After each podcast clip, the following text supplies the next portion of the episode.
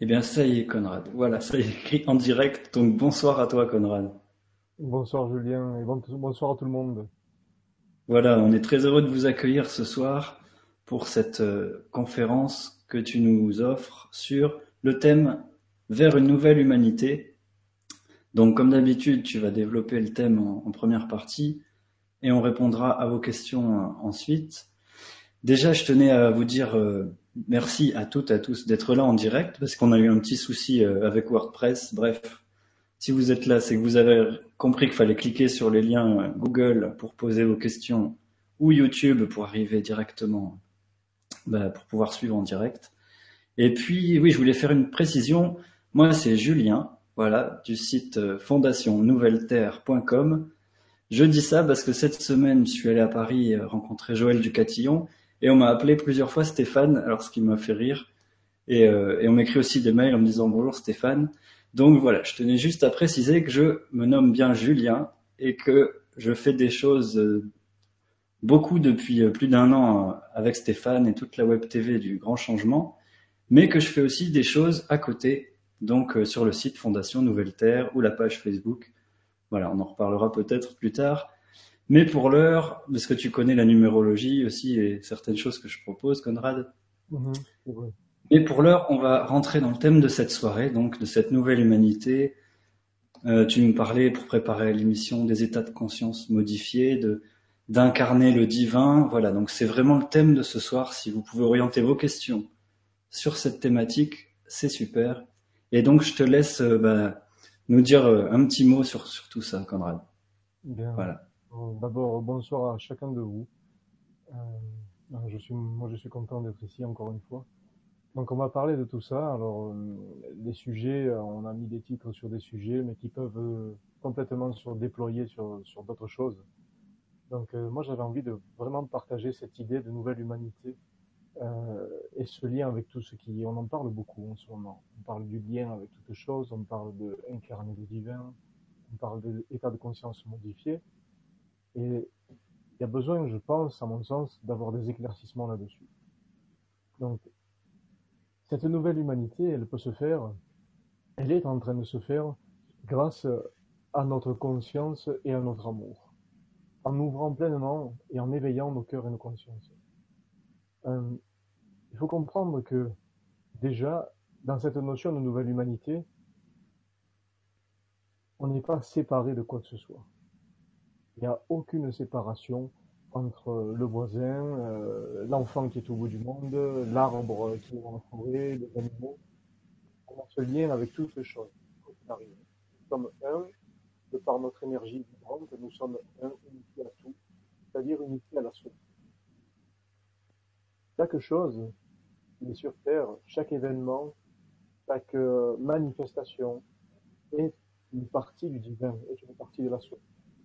Nous ne sommes séparés aucunement Qu'est-ce qui nous fait penser que nous sommes séparés de ça? C'est surtout le mode de fonctionnement en Parce que l'enseignement a été éduqué à, fonctionner de cette manière de séparation, de dualité, euh, de comparaison, d'identification. Il faut comprendre que pour ressentir cette union avec tout ce qui est, il faut d'abord comprendre qui on est. Alors beaucoup de gens ces temps-ci ont certainement senti les énergies de la Terre changer, l'énergie est en train de se transformer sur la Terre et en chacun de nous. La Terre est en train de, vraiment de, changer son énergie. Euh, la nature est en train de changer son énergie. L'être humain en général, tout est en train de, de, Là, il faut comprendre, beaucoup de gens sont bouleversés en ce moment. Il y a beaucoup de, personnes qui ressentent une espèce de, de vide, euh, avec beaucoup de questionnements. Qu'est-ce que je fais de ma vie? Euh, Cette espèce de vide qui est en train de s'installer, où chacun est un peu dérouté, un peu perdu. Ce vide, il n'est pas là par hasard. Ce vide, il est là vraiment euh, pour préparer l'être humain. Je ne sais pas si vous avez vu, chacun de vous, certainement, a été confronté à des diverses émotions qui émergent là en ce moment, des émotions qui sont très fortes et qui n'ont pas été résolues du passé. eh bien ces émotions remontent à la surface pour qu'elles puissent être dissoutes, dans la mesure où chacun est conscient que ces émotions remontent à la surface. Cette espèce de nettoyage qui est sur Terre en ce moment, ce vide, c'est comme, je dirais, euh, et là quand on parle, je vais parler de choses euh, un peu plus euh, concrètes, on parle beaucoup de Graal, on a parlé du Graal. Hein, le, Graal, tout le monde est à la recherche de ce Graal, mais en vérité, nous sommes tous ce Graal. Nous sommes cette, coupe qui accueille pour pouvoir donner. Mais là, en ce moment, dans cette nouvelle énergie de la Terre, nous sommes tous amenés à se nettoyer, à nous nettoyer, à nous purifier de, de toutes les émotions du passé, les souffrances et les blessures qui ne sont pas résolues.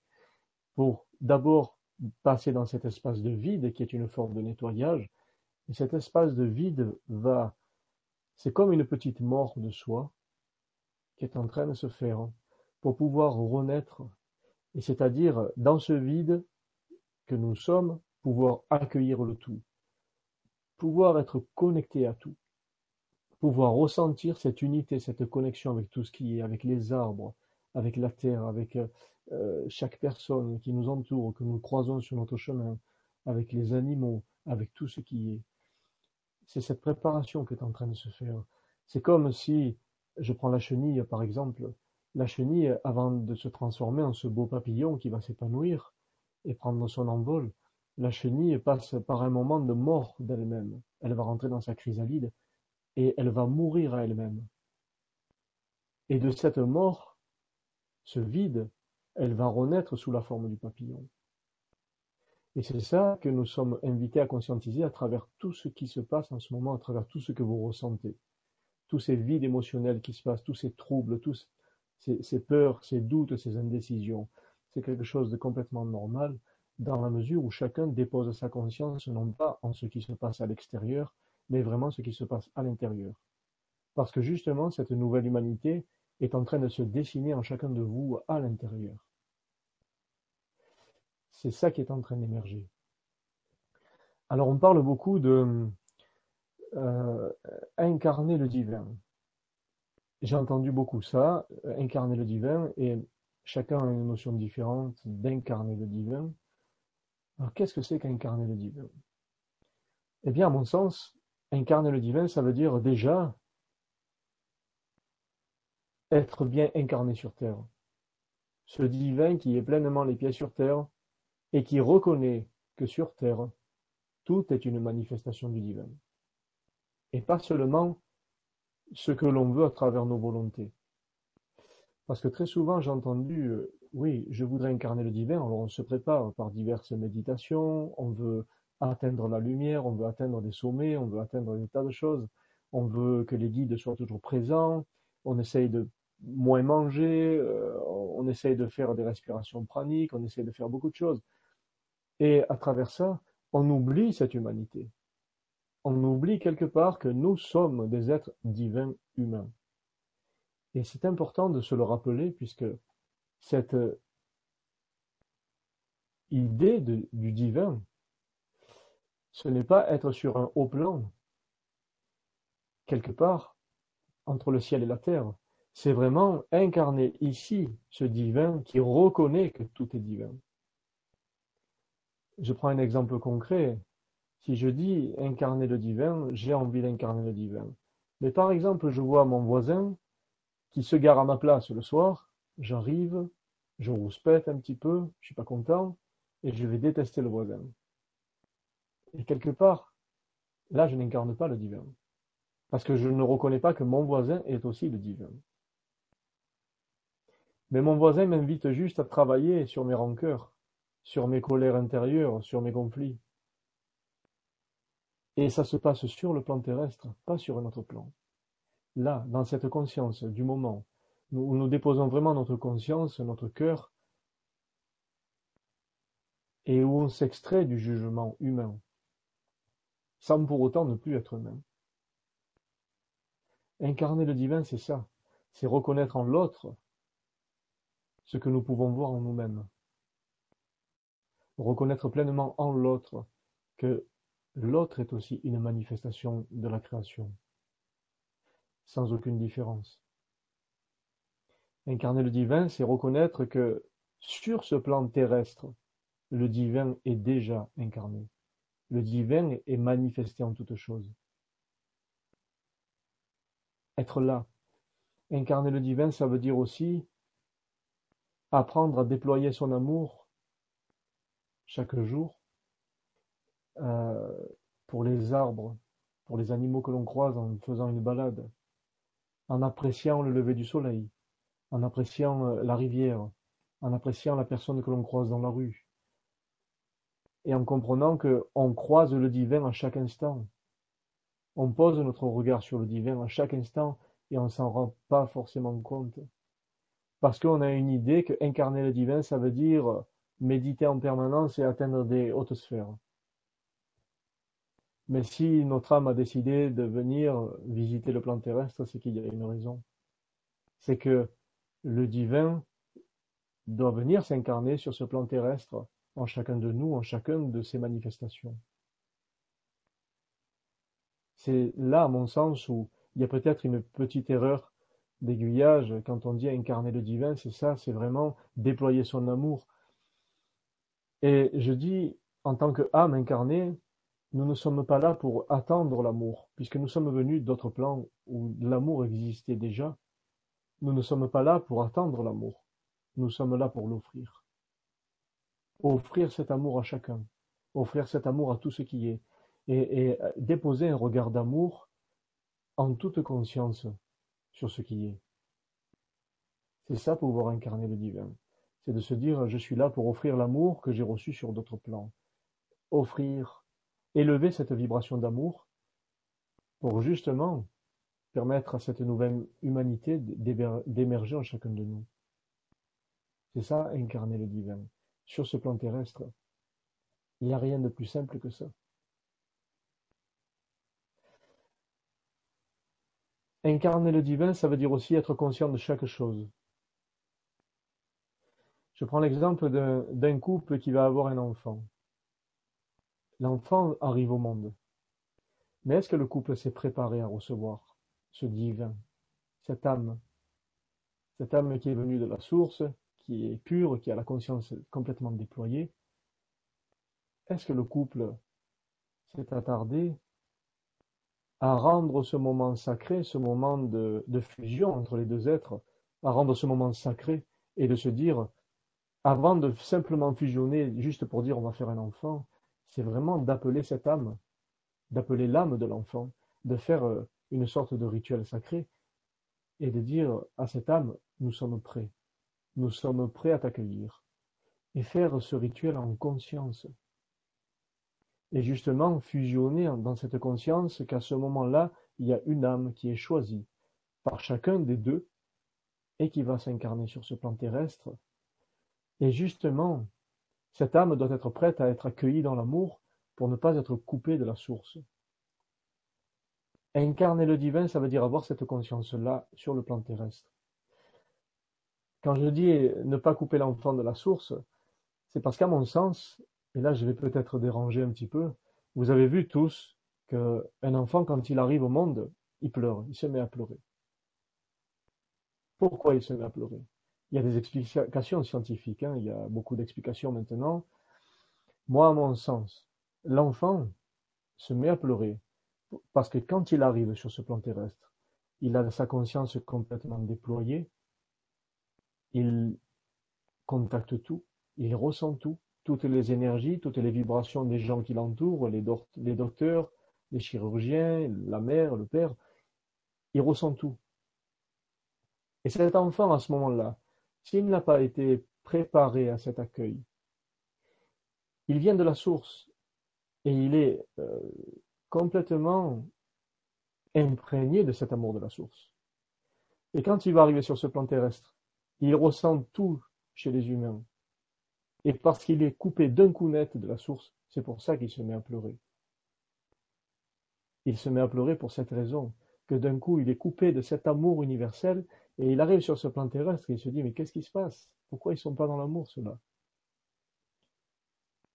Parce que simplement, l'âme n'a pas été préparée par les parents à être accueillie pleinement dans l'amour, avant même de faire l'acte d'amour.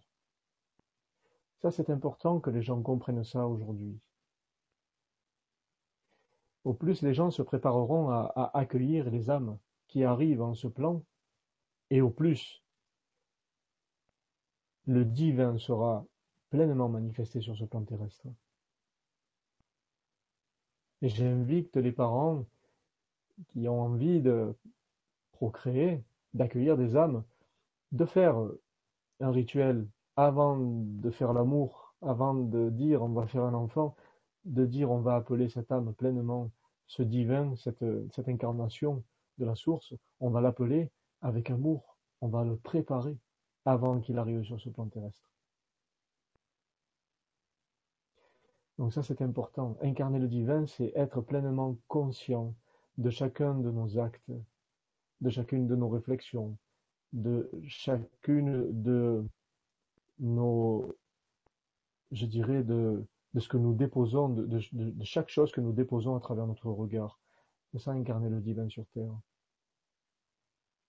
Avant même de chercher à être sur des plans élevés, des plans euh, ou des, des hautes sphères, puisque nous sommes sur ce plan terrestre-là. Déployer le divin, c'est ça. Et déployer le divin, c'est complètement accueillir que, en ce moment, nous sommes complètement dépouillés en tant qu'être humain, dépouillés de toutes nos blessures, dépouillés de toutes nos émotions, dépouillés de tout ça. On est en train d'être décortiqués, quelque part pour être nus devant le Créateur, pour renaître à nouveau. Parce que l'humanité est tellement chargée de toute son histoire qu'il est temps que cette humanité renaisse à elle-même. Et pour la renaissance, il faut pouvoir accueillir, d'être dépouillé, d'être dans ce vide qui va pleinement accueillir cette renaissance. Et être conscient justement qu'il n'y a aucune séparation dans tout ce qui existe. Aucune séparation. Nous sommes vraiment connectés à tout ce qui est, de par notre énergie, de par notre vibration.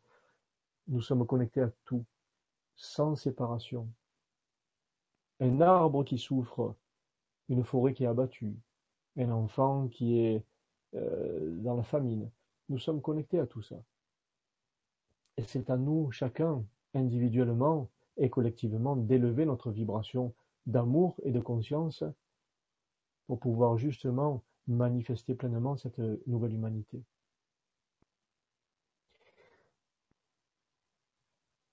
Je parlais des enfants, c'est vraiment important cette notion des enfants que, l'on doit accueillir en n'ayant pas la notion que le parent est un adulte et l'enfant est un enfant par l'imitation des croyances de la forme. Nous voyons la forme de l'enfant et nous décidons que c'est un enfant. Nous nous voyons en tant qu'adultes et nous décidons que nous sommes des adultes. Donc, il y a l'adulte qui prend une forme de supériorité parce qu'il s'identifie à la forme. Mais au-delà de ça, nous ne sommes pas cette forme. Nous sommes deux âmes, l'enfant et nous, nous sommes deux âmes qui communiquent entre elles, qui se connectent pleinement entre elles. Et c'est là où il est important de ne plus avoir de jugement, de faire tomber ces jugements de valeur, d'identification, pour comprendre vraiment que nous sommes ni supérieurs ni inférieurs, nous sommes tous là unis. Je, parlais avec, euh, je parlais avec une amie cet après-midi au téléphone qui est très connectée avec les enfants elle, m'a raconté une histoire merveilleuse qu'elle a pu vivre. Euh, elle disait au revoir à son petit-neveu en le serrant dans ses bras et dans son esprit, elle lui disait je t'aime, je t'aime, je t'aime, je t'aime, mais sans le verbaliser, par télépathie. Elle lui a dit avec le cœur, avec tout son cœur ouvert. Et elle a trouvé quelque chose de merveilleux, c'est que l'enfant a relevé les yeux, il l'a regardé, et ses yeux transpiraient l'amour. L'enfant avait tout ressenti. Il avait ressenti ces je t'aime, il avait ressenti ce déploiement du cœur. Et parce qu'il n'y a pas besoin de mots. Les enfants sont conscients de tout, ils sont connectés à tout. C'était, quelque chose de merveilleux quand elle me l'a raconté, elle le vivait encore. Et c'est ça qu'il faut comprendre. Les enfants ressentent tout. Les enfants sont connectés à tout. Ils ont la conscience, ce qu'on appelle à tort, état de conscience modifié. Et là, j'y viens maintenant. On cherche beaucoup les états de conscience modifiés. Hein, J'entends aussi beaucoup parler de ça. On veut chercher les états de conscience modifiés. Je veux avoir cet état de conscience modifié pour être connecté à tout, pour ressentir, pour ressentir les guides, pour ressentir les énergies, pour entrer dans euh, une espèce de, euh, je dirais, de sas où je vais tout capter, où je vais tout ressentir, où je vais me déployer en conscience. Mais cet état de, conscience modifié que tout le monde cherche, c'est en vérité, c'est notre état naturel. C'est l'état de l'enfant quand il vient au monde qui est connecté à tout. Il est connecté à chaque énergie, aux arbres, aux animaux, aux humains, aux minéraux, aux végétaux. Il est connecté à la connaissance universelle. C'est son état de conscience naturel. Nous venons au monde avec cet état de conscience naturel. Et c'est ce que tout le monde dit chercher, état de conscience modifié. L'état de conscience modifié, en vérité, c'est quand on commence à apprendre l'éducation qui nous forge à nous positionner à travers des échelles de valeurs, des comparaisons, des identifications aux autres avec des notes à l'école, là on commence à modifier notre conscience. Parce qu'on étouffe cet état de conscience naturel qui est connecté à tout. Et là, on modifie notre conscience et c'est ça l'état de conscience modifié. C'est qu'on on étouffe, on met des voiles, on met des blessures, forcément, à travers ces voiles, on met des blessures là-dessus, puisqu'on se compare, on s'identifie. Et ce sont les plus gros fléaux de l'humanité, se comparer, s'identifier à l'autre à travers euh, euh, toutes les étiquettes qu'on peut mettre, à travers des notes à l'école. Et ça crée quelquefois des formes de culpabilité, de sentiment d'infériorité, de dévalorisation, de, de manque de reconnaissance. Et on étouffe cette conscience que nous sommes. Ça commence très tôt. Et là, on est dans un état de conscience modifié. C'est pas notre état naturel. Et ce que l'on cherche à travers les méditations, à travers les diverses pratiques, etc., cet état de conscience modifié que l'être humain cherche, c'est son état véritable. C'est ça qu'il est important de comprendre. Au-delà de nos blessures, au-delà de nos filtres, au-delà de nos souffrances, au-delà de ce qu'on a appris dans les formes d'éducation, nous sommes dans cet état de conscience réel où nous ressentons tout, où nous sommes connectés à tout. Il n'y a aucune séparation. C'est ça incarner le divin, c'est comprendre ces choses-là, comprendre que nous sommes tous un, unifiés, sans aucune séparation. Nous sommes connectés à la Terre, au ciel, aux autres galaxies, à, à tout, à l'univers entier. Et c'est notre état naturel. J'insiste là-dessus, c'est notre état naturel. Et c'est important pour euh, aller vers cette nouvelle humanité que chacun en soit conscient. Que chacun soit conscient que c'est notre état. Que nous sommes connectés à toutes choses. Il n'y a aucune séparation même avec la terre, la terre qui vibre, la terre qui nous donne son énergie, qui nous donne tout ce qui est, tout ce que nous portons, tous nos vêtements, nos formes de nourriture, tout ce, ce modernisme-là, tout vient de la Terre, elle nous donne tout et nous sommes unis aussi à elle, sans séparation. Et sans elle, d'ailleurs, nous ne sommes absolument rien. Donc c'est ça qu'il faut comprendre pour vraiment toucher à cette nouvelle humanité, comprendre que toutes ces formes d'éducation et de formatage nous ont coupé de notre vraie essence, ont coupé l'être humain de cet état de conscience pure et c'est là où il faut y revenir maintenant aujourd'hui.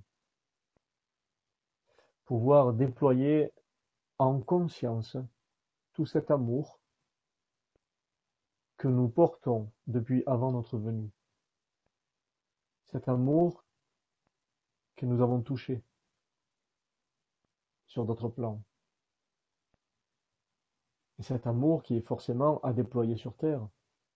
Mais si nous le cherchons ici sur Terre, si chacun cherche l'amour sur Terre, forcément, on ne peut pas déployer pleinement ce que nous portons déjà. Donc c'est à nous de déployer cet amour, et non pas de l'attendre, puisque nous avons fait l'expérience déjà de cet amour divin. Nous l'avons touché. Nous l'avons en nous chacun. Donc c'est important de pouvoir le déployer au-delà des jugements de valeur, au-delà des séparations, de la dualité, de tout ce qui nous sépare de l'autre. Et pour ça, pour supprimer ces cloisons, ces murs que nous avons érigés entre nous et l'autre, c'est de pouvoir vraiment voir l'autre comme le divin aussi. Je ne vois pas pourquoi nous voudrions incarner le divin si nous ne reconnaissons pas le divin en l'autre. Qui sommes-nous pour juger, hein, euh, pour juger que l'autre n'est pas divin et que nous oui. Nous sommes tous des manifestations de la création. Un animal, n'importe quel animal, c'est une manifestation de la création. Chaque personne que nous croisons dans la rue est une manifestation de la création. Donc c'est là où, j'invite chacun à ne plus porter un regard séparateur, mais au contraire un regard unifié sur tout ce qui est. Ça, c'est vraiment important. Aujourd'hui, si vraiment on veut que l'humanité change, il faut comprendre que nous sommes l'humanité. Que l'humanité n'est pas extérieure à nous. Nous sommes l'humanité, chacun. Et cet amour, nous l'avons tous. Qu'est-ce qui nous rend triste? Très souvent, j'entends des gens dire je me sens pas de ce monde, je me sens pas à ma place ici, je me sens pas bien, etc. C'est parce que nous avons touché cet amour et que ici, nous ne le trouvons pas aussi fort parce que nous le cherchons. Mais si tout le monde le cherche, on va chercher longtemps. Il est dedans, il est là, dans le cœur. Et nous ne sommes plus à chercher. Si nous voulons transformer les choses, nous sommes à, l'offrir cet amour-là. C'est à chacun d'offrir cet amour à l'autre. Après, l'autre en fait ce qu'il veut. C'est sa responsabilité. Parce que chacun va me dire, oui, mais on donne plein d'amour, mais c'est mal reçu. Peu importe comment c'est reçu. Vous, vous l'avez donné. En conscience. Le donner en conscience. Quand je parle de conscience, c'est donner de l'amour sans aucune attente et sans aucune dépendance. Parce que ça aussi, l'être humain a été forgé à ça, à, avoir l'attente et la dépendance. Le, petit enfant qui va ramener une note à l'école, de l'école, et, ses parents vont lui dire si tu travailles bien, tu auras un cadeau. Là, c'est de l'amour intéressé qu'on propose à l'enfant. C'est un amour d'intérêt. C'est si tu fais ça, je te donne ça. L'enfant, qu'est-ce qu'il fait? Il est conditionné à ça et il va le reproduire après. Si je fais quelque chose de bon, on m'a dit que j'allais recevoir quelque chose de bon. Donc je le fais, je suis formaté à, à donner par intérêt. J'attends, je suis dans l'attente et dans la dépendance de l'autre. Et là, j'invite chacun à sortir de ces schémas, de sortir de ces mécanismes qui ont été euh, inculqués à l'être humain depuis des centaines d'années. C'est inconscient, bien sûr, de la part des parents de dire si je te donne, euh, si je te donne un cadeau, tu me ramènes des bonnes notes. Tu auras un beau cadeau à Noël. L'enfant, qu'est-ce qu'il fait? Il va faire de son mieux pour ça. Mais il va faire de son mieux par intérêt pour recevoir une forme d'amour. Donc là, j'invite chacun à vraiment réfléchir à ces choses-là. Quand vous êtes en couple, quand vous êtes à deux, de regarder vraiment Qu'est-ce que vous donnez à l'autre et qu'est-ce que vous attendez S'il y a une attente, quelle qu'elle soit, c'est que c'est faussé. Déjà, s'il y a une attente, c'est que la souffrance s'installe.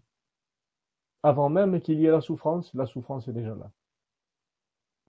C'est-à-dire que je donne à l'autre, mais j'attends en retour. C'est le petit enfant qui attend la validation, qui attend le jouet, qui attend le cadeau. Et là, en tant qu'adulte, on n'attend plus le cadeau, mais on attend un geste d'amour en retour. Donc il y a l'attente et la dépendance à l'autre. Beaucoup d'êtres humains dans l'inconscience fonctionnent de cette manière-là. Incarner le divin, ça veut dire aussi être conscient de ça. C'est que je donne à l'autre parce que je l'aime. Je donne à l'autre parce que euh, il y a l'amour qui est là et je ne peux même pas expliquer l'amour que j'ai pour l'autre. Je ne peux pas lui dire je t'aime parce que. Je ne peux même plus lui expliquer ça. Je ne peux plus expliquer je t'aime parce que tu es belle ou parce que tu fais ça ou parce que euh, on a des points communs. Non, on, on ne peut même plus l'expliquer pourquoi on aime l'autre. Je t'aime, voilà. Et je te donne mon amour parce que je t'aime. Je déploie cet amour de la source vers toi, mais je n'attends rien. Je ne deviens pas dépendant de toi. Et quand on est dans ce mode-là, quand on arrive à toucher ça, quand on déploie cet amour et qu'on le donne pleinement, qu'on l'offre, on invite l'autre aussi à déployer son amour au lieu de fuir.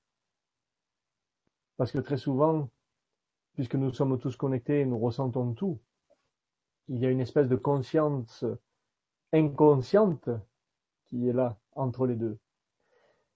Et quand un donne à l'autre, mais dans une notion d'attente, eh bien l'énergie est ressentie par l'autre. Il va se dire, mais il me donne ça, mais il y a une attente, il y a quelque chose qui ne va pas. Et ça invite l'autre à se refermer plutôt qu'à s'ouvrir.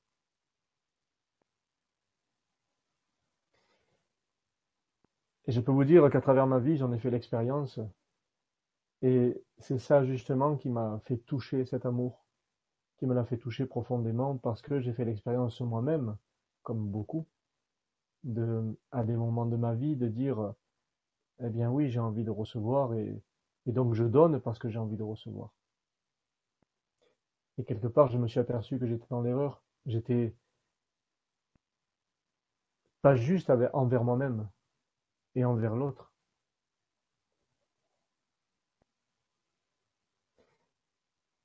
Je vous parle d'expérience, hein, parce qu'en tant qu'humain, on fait tous des expériences. Je suis le premier à le dire. Et des fois, en accéléré, des grosses expériences en accéléré qui font que,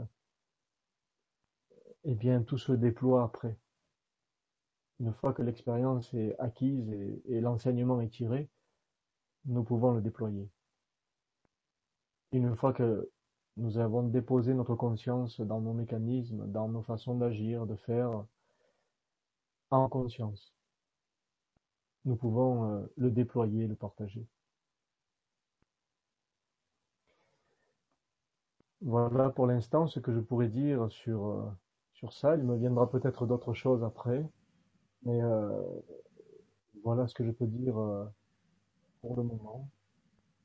Et je rajouterai que ces choses simples-là, sur l'amour, sans attache, sans attente, sur euh, les enfants que nous accueillons, ces âmes que nous accueillons, sur notre lien avec tout ce qui est, ces choses simples dont je viens de parler en quelques minutes, elles sont fondamentales pour déployer cette nouvelle humanité.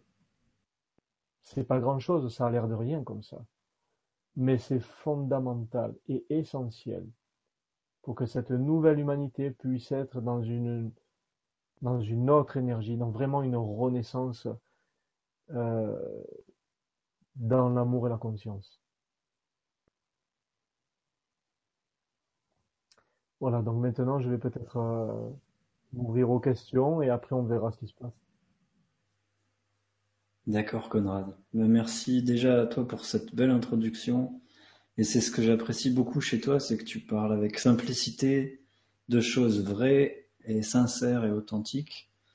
Et euh, je retrouve aussi beaucoup de ce que tu as écrit dans Un même souffle, dans ton ouvrage, où tu, parles beaucoup de cette connexion à la terre, aux, animaux, aux plantes, aux minéraux.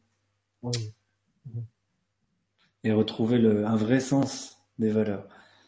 Alors, euh, on a beaucoup de questions, donc on, vous remercie déjà euh, pour euh, vos questions et de cliquer plus. Là, je vois la question de Michel Rie, vous êtes nombreux à avoir cliqué, donc ça les fait remonter en haut et ça aide à voir celle qui vous parle le plus. Alors bonsoir à Michel, tu sais Michel, il s'occupe de, de transformer les, les conférences en MP3 pour qu'on puisse les télécharger après. Ah, merci Michel. Donc, ce qui vous permet de les emmener euh, sur vos supports MP3 et, et de se détacher de l'ordinateur, d'aller nous écouter, écouter Conrad euh, au milieu des arbres, voilà. Et donc Michel, tu nous dis humble salutation nocturne à vous deux. Lorsque j'étais jeune, on m'avait dit qu'il me fallait apprendre à être touché sans être atteint. Ma question est donc celle-ci. Comment trouver la juste distance avec un événement difficile ou une émotion forte? Hmm. Merci Michel. Merci à toi, Michel, pour cette question qui est importante, surtout dans cette période-là. Alors, oui, très souvent, l'être humain est touché par les événements qui se passent à l'extérieur. Mais ces événements, ils sont là pour réveiller des choses en chacun. Ces événements sont là pour refléter ce que nous n'avons peut-être pas conscientisé comme blessure. Quelquefois, nous croisons une personne aussi dans la rue, nous croisons une personne dans notre vie et cette personne réveille des choses en nous. Euh, j'ai souvent entendu même, est-ce que je dois me protéger de telle ou telle personne parce que je côtoie beaucoup de gens, je fais des soins, est-ce que je dois me protéger? Je vais essayer de répondre le plus simplement possible. Euh, incarner le divin, ça veut dire comprendre aussi des choses en ce sens. C'est-à-dire que si l'on doit se protéger de quelque chose, c'est uniquement de nous-mêmes uniquement de nous-mêmes et de nos croyances. Lorsque nous sommes affectés par quelque chose, par un événement ou par une personne, euh, chaque être humain le ressent à l'intérieur de lui. Hein, J'entends beaucoup de gens dire euh, je suis une éponge. Ça c'est la phrase classique je suis une éponge. Ça c'est ce que l'être humain a défini comme étant de l'empathie je ressens quelque chose de l'extérieur, ça monte à l'intérieur, c'est là et je ressens tout. Je ressens la colère de l'autre, je ressens la tristesse, je ressens plein de choses, c'est là. C'est ce qu'on a mis euh, comme terme, empathie. L'empathie, en vérité, ce n'est qu'une infime, infime, infime partie de l'alchimie. Chaque être humain est un alchimiste par essence. C'est-à-dire que nous avons la faculté de transformer l'ombre en lumière. Mais pour ce faire, il faut comprendre que de ne pas s'arrêter à, cette empathie. Si nous bloquons le processus de cette empathie, on dit là, on dit waouh, je sens cette personne, elle est négative, elle est pas bien, je me sens pas bien avec, ok, je, je, je m'en vais. Ça veut dire que je m'arrête à ce processus d'empathie. C'est d'accord, c'est ok. Hein, beaucoup d'êtres humains fonctionnent de cette manière. Mais si nous déposons pleinement notre conscience que l'empathie n'est que le starter de ce procédé alchimique, eh bien nous pouvons nous dire qu'est-ce qui peut transformer ce que je ressens? Qu'est-ce qui peut transformer ce que je suis en train de sentir de l'autre? Je sens que cette personne est dans la négativité. Je m'imprègne de ça. Je décide d'arrêter à l'empathie c'est-à-dire de couper le processus, ou alors je fais l'office d'alchimiste, c'est-à-dire que je vais laisser m'imprégner et à la place, progressivement ça va monter et je vais transformer ça en amour. Et je vais donner de l'amour à cette situation ou à cette personne, sans jugement qu'elle est négative ou pas négative, sans jugement qu'elle est différente de moi, sans jugement que ses actions ne sont pas en accord avec mes actions. C'est-à-dire que je laisse entrer cette euh, empathie, je laisse entrer, me pénétrer, et je déploie mon amour pour mettre ça au-dessus de ce que je ressens. Et là, j'ai fait office d'alchimiste. C'est le procédé complet de l'alchimie. Et très souvent, des gens disent, je m'arrête à empathie, ok, je ressens ça, il faut que je me protège, je m'en vais. Je coupe le processus. Mais chaque être humain à sa venue au monde est un alchimiste par essence. Donc au plus nous déposons de l'amour au-delà de ce que nous ressentons, au plus nous pouvons alchimiser les choses. Si je prends l'exemple des attentats qu'il y a eu encore là, récemment, si je reste dans la tristesse, dans la peur, dans la colère, dans les ressentiments, dans les doutes, dans les jugements, je ne permets pas à l'alchimie de se faire complètement. Si je dépose un regard différent et que j'accepte que toutes ces émotions me traversent, je les laisse me traverser et je redépose de l'amour au-dessus. Là, j'ai transformé le plomb en or. l'ombre en lumière, tout simplement. Et la tour devient en paix. C'est comme si vous avez traversé une rivière où il y a plein de tourbillons, il y a plein de creux, plein de rochers, vous vous écorchez les bras, vous rentrez dans tous ces tourbillons, il y a des trous, des creux, des vagues, euh, des cascades, et là, si vous voulez vous accrocher aux branches et, lutter et nager à contre-courant, vous allez vous épuiser parce que vous n'êtes pas d'accord avec ce courant-là, parce que vous n'êtes pas en accord avec la source. Et la source dans les deux sens du terme, la source qui coule en amont de la rivière, et cette source qui est la source de la source, la source du Père. Et cette rivière-là représente le flot de la source. Si nous luttons contre le flot de cette source-là, nous nous épuisons. Si je me laisse aller dans ce flot et je l'accueille pleinement, les tourbillons, les creux, les vagues, les rochers que je vais croiser et je vais me casser la tête sur ces rochers-là, j'accueille tout ça, je me laisse aller dans ce flot. Au bout d'un moment, je vais atterrir dans le lac, ce lac limpide qui est le reflet de ce que je deviens, une fois que je n'ai plus lutté, une fois que je n'ai plus nagé à contre-courant, j'accueille cette sérénité qui s'installe en moi et je deviens le lac dans lequel je vais atterrir.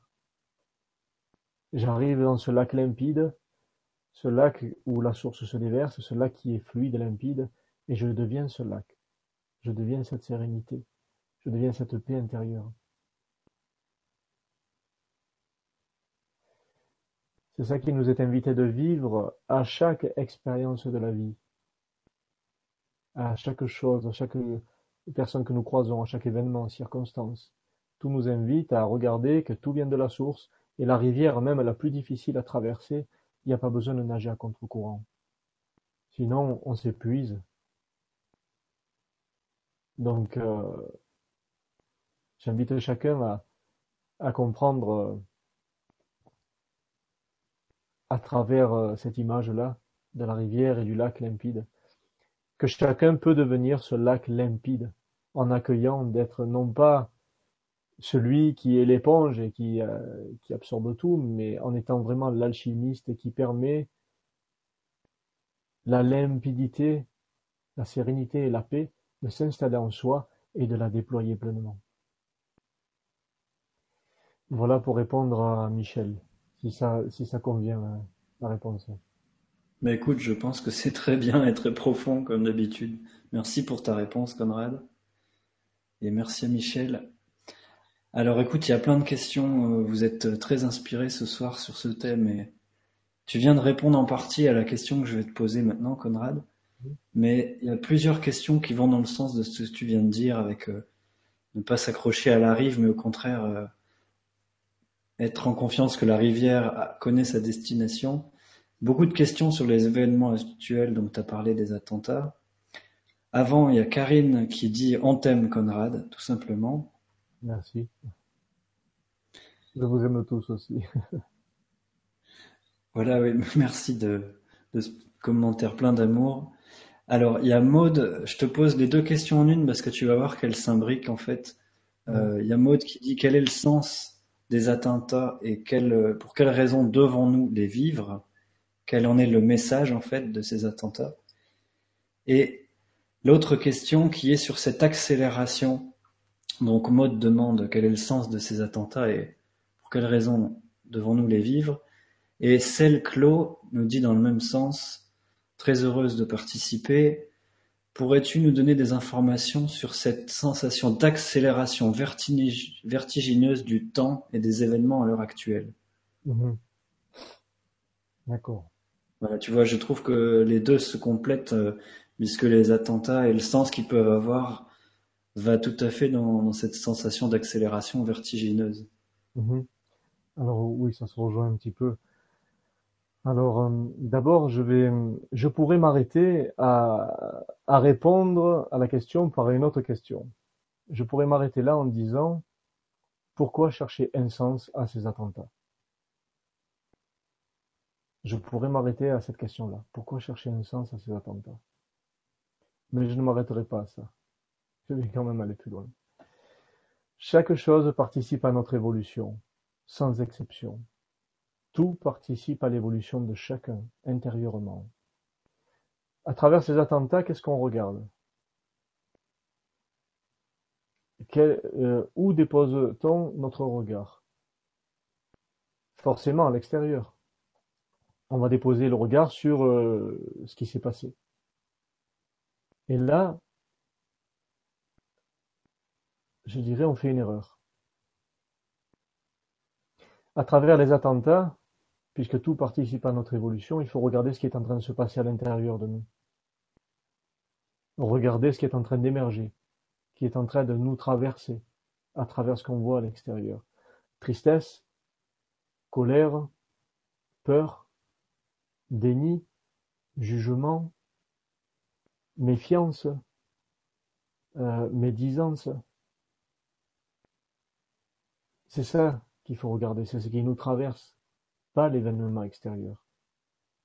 Et c'est de cette manière, en regardant ce qui nous traverse, que nous pouvons le conscientiser pleinement, parce que ce sont des blessures qui sont là depuis l'enfance, depuis des générations, et qui n'ont pas été mises à jour. Donc tout nous invite à évoluer. Lorsque nous déposons notre regard sur ce qui nous traverse à l'intérieur et non pas aux événements extérieurs, Là nous évoluons. Et c'est ça qu'il est important de voir. À partir du moment où on dépose un regard, eh bien, ça permet déjà de dissoudre une grande partie de ce qui nous traverse. Et pourquoi tout participe à notre évolution? Tout simplement parce que quand l'on voit ce qui se passe à l'intérieur de nous, ça nous permet justement de l'alchimiser et de déposer de l'amour, de déployer cet amour à l'extérieur de nous. Et ces événements nous invitent à plus d'amour, à être plus dans l'unité, plus dans la fraternité, plus dans l'altruisme, plus dans le soutien, plus dans la compassion. Voilà ce que ces événements nous invitent à vivre. Ces événements sont là pour accélérer les prises de conscience et déployer pleinement l'amour dans l'humanité. Il ne faut pas voir ces événements dans l'absolu comme quelque chose uniquement de négatif, mais comme quelque chose qui fait partie de notre évolution, même si c'est douloureux.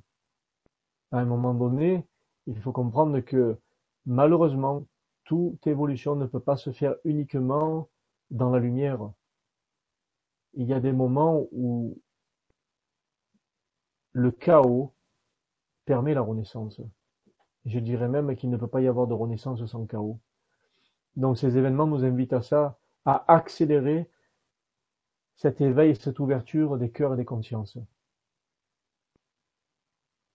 Voilà ce que je pourrais dire sur ça. Donc j'invite chacun non plus à regarder ces événements et à les pointer du doigt, mais à pointer du doigt ce qui se passe à l'intérieur de vous, ce qui est en train de vous traverser. Vous avez de la colère, bien travailler sur cette colère. Vous avez de la tristesse, de, un sentiment d'injustice, des sentiments de vengeance, de jugement, eh bien travaillez sur ça.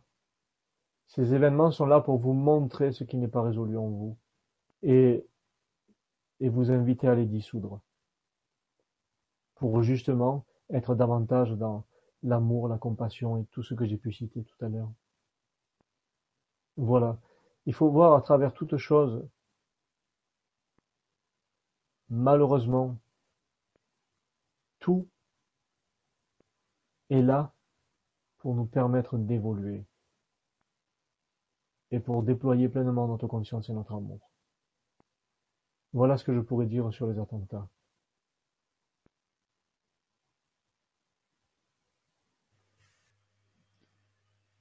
qu'en fait c'est le reflet de nos, de nos guerres, de nos conflits non résolus à l'intérieur de nous qui, qui nous sont montrés en miroir. Oui, complètement. D'accord. Bah écoute, ça, répond euh, à plusieurs questions hein, qui demandent quoi faire face à tous les événements qui arrivent.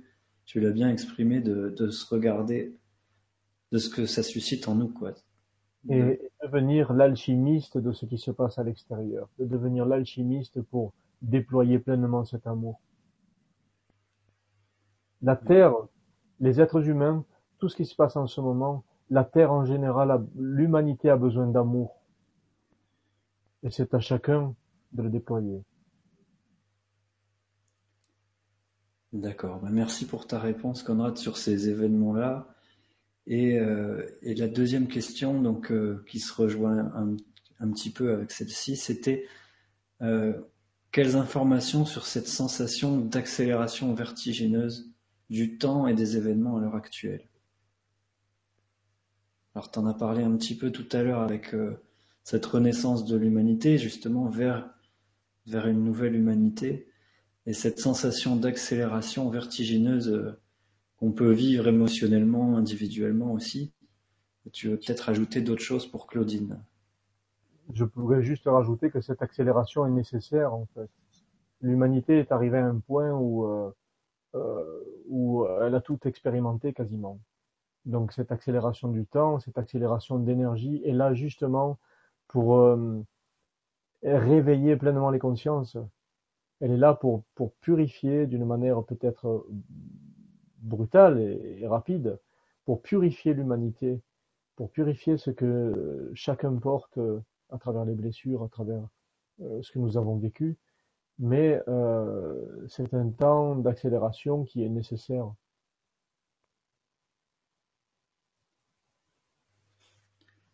D'accord, eh bien merci pour ta réponse et merci à Claudine pour la question. Et en amenant une question sur euh, l'éducation, tu parlais des enfants tout à l'heure. Alors c'est Xin Hodson qui nous demande Je travaille avec 530 collégiens chaque semaine, mais dans le système actuel, il semble difficile de se connecter à leur cœur quand ils ne comprennent pas leur présence à l'école. Les oppositions permanentes, la recherche de limites est épuisante. Que faire? Forcément, les enfants ne sont pas bien à l'école, les collégiens ne sont pas bien à l'école, et je pourrais en parler longuement pour moi-même l'avoir expérimenté. J'ai quitté l'école très tôt parce que ça me convenait pas. Euh, forcément, on n'est pas bien à l'école parce qu'on n'est pas fait pour pour euh, être dans ce mal-être de, dualité, de division, de comparaison, d'identification. C'est ce que je disais tout à l'heure. Euh, nous avons cette conscience à la naissance et nous venons et nous, nous, on se met dans un contexte où on va être obligé d'être comparé à l'autre, d'avoir une meilleure note, de se justifier en tant qu'être humain, en tant qu'âme, de se justifier à notre valeur juste à travers une note où on va dire tu es meilleur que lui ou tu es même bon que l'autre. Pourquoi? Pourquoi ce genre de choses? Il est temps que l'éducation change. Il est temps que l'éducation comprenne que ces formes-là ont mené l'être humain droit dans le mur. Aujourd'hui, euh, les gens se comparent, les gens sont en compétition, euh, on veut être le meilleur et on emploie toutes les armes possibles pour être le meilleur parce qu'on on apprend à l'être humain la compétition, la dualité avec l'autre, la comparaison, l'identification, être le meilleur qu'eux. On apprend, on formate l'être humain à ça. Donc on crée la souffrance chez les enfants, chez l'être humain on crée énormément de souffrance. Pourquoi faire ça? Pourquoi continuer dans quelque chose qui a mené l'être humain dans le mur? On n'en est plus là. Je pense qu'il est temps, si des professeurs m'entendent là ce soir, il est temps de pouvoir changer ce système que chacun accuse. Et je le dis encore une fois, comme je le dis beaucoup, qu'est-ce que c'est que le système? On accuse ce système-là. Qu'est-ce que c'est que ce système? C'est nous le système.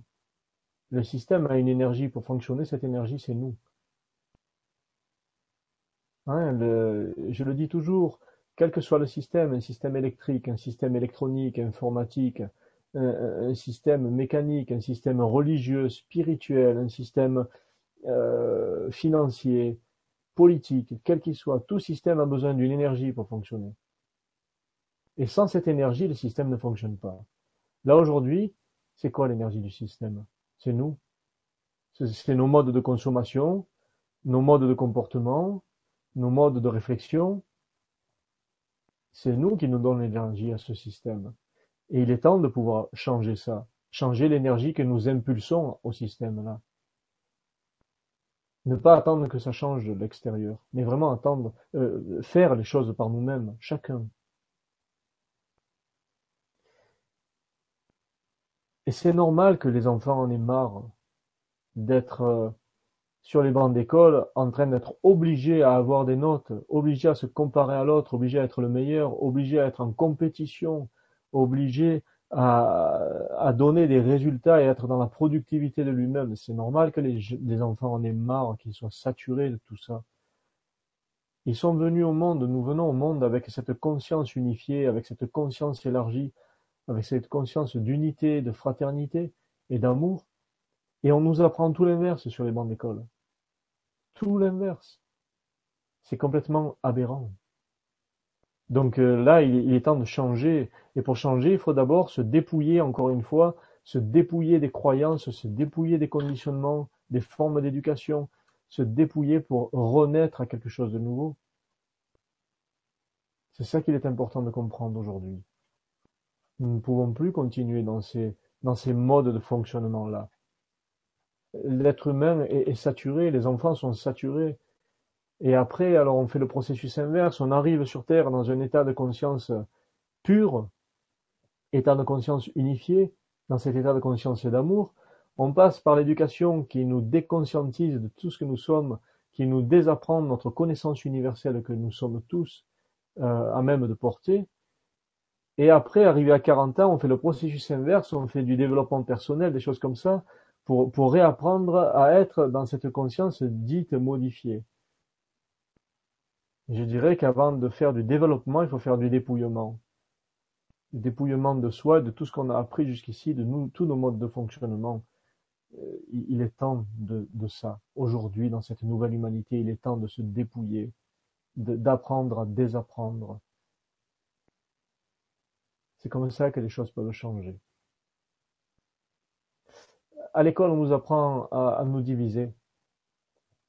Et on regarde après, à l'extérieur, tout divise.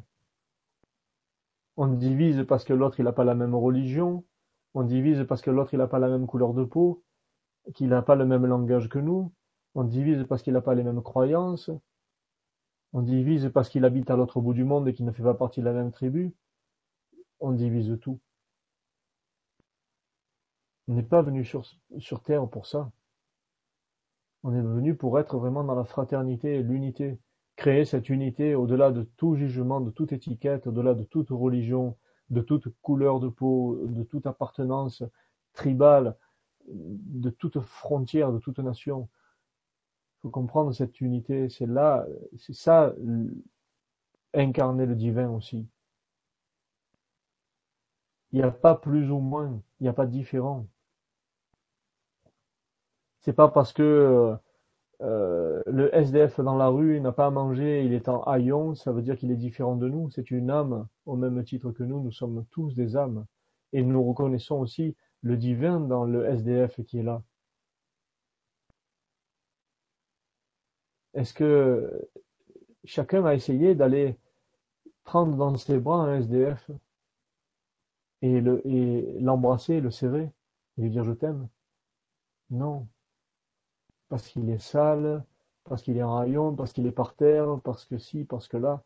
Ce sont des formes de jugement et de séparation, encore une fois.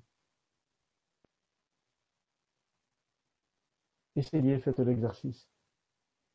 Vous allez voir l'amour qui se déploie au-delà du jugement, l'amour que vous portez et qui peut se déployer.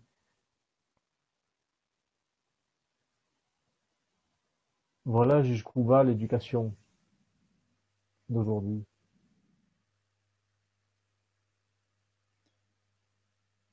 D'accord, Conrad. Bah, écoute, c'est c'est la transition parfaite avec la question d'Yves, qui par rapport à cette à ce malaise à l'école et où on voit quand même plein de nouvelles écoles euh, s'ouvrir. Je voyais un article aujourd'hui justement sur euh, pourquoi j'ai fait une école où les enfants font ce qu'ils veulent.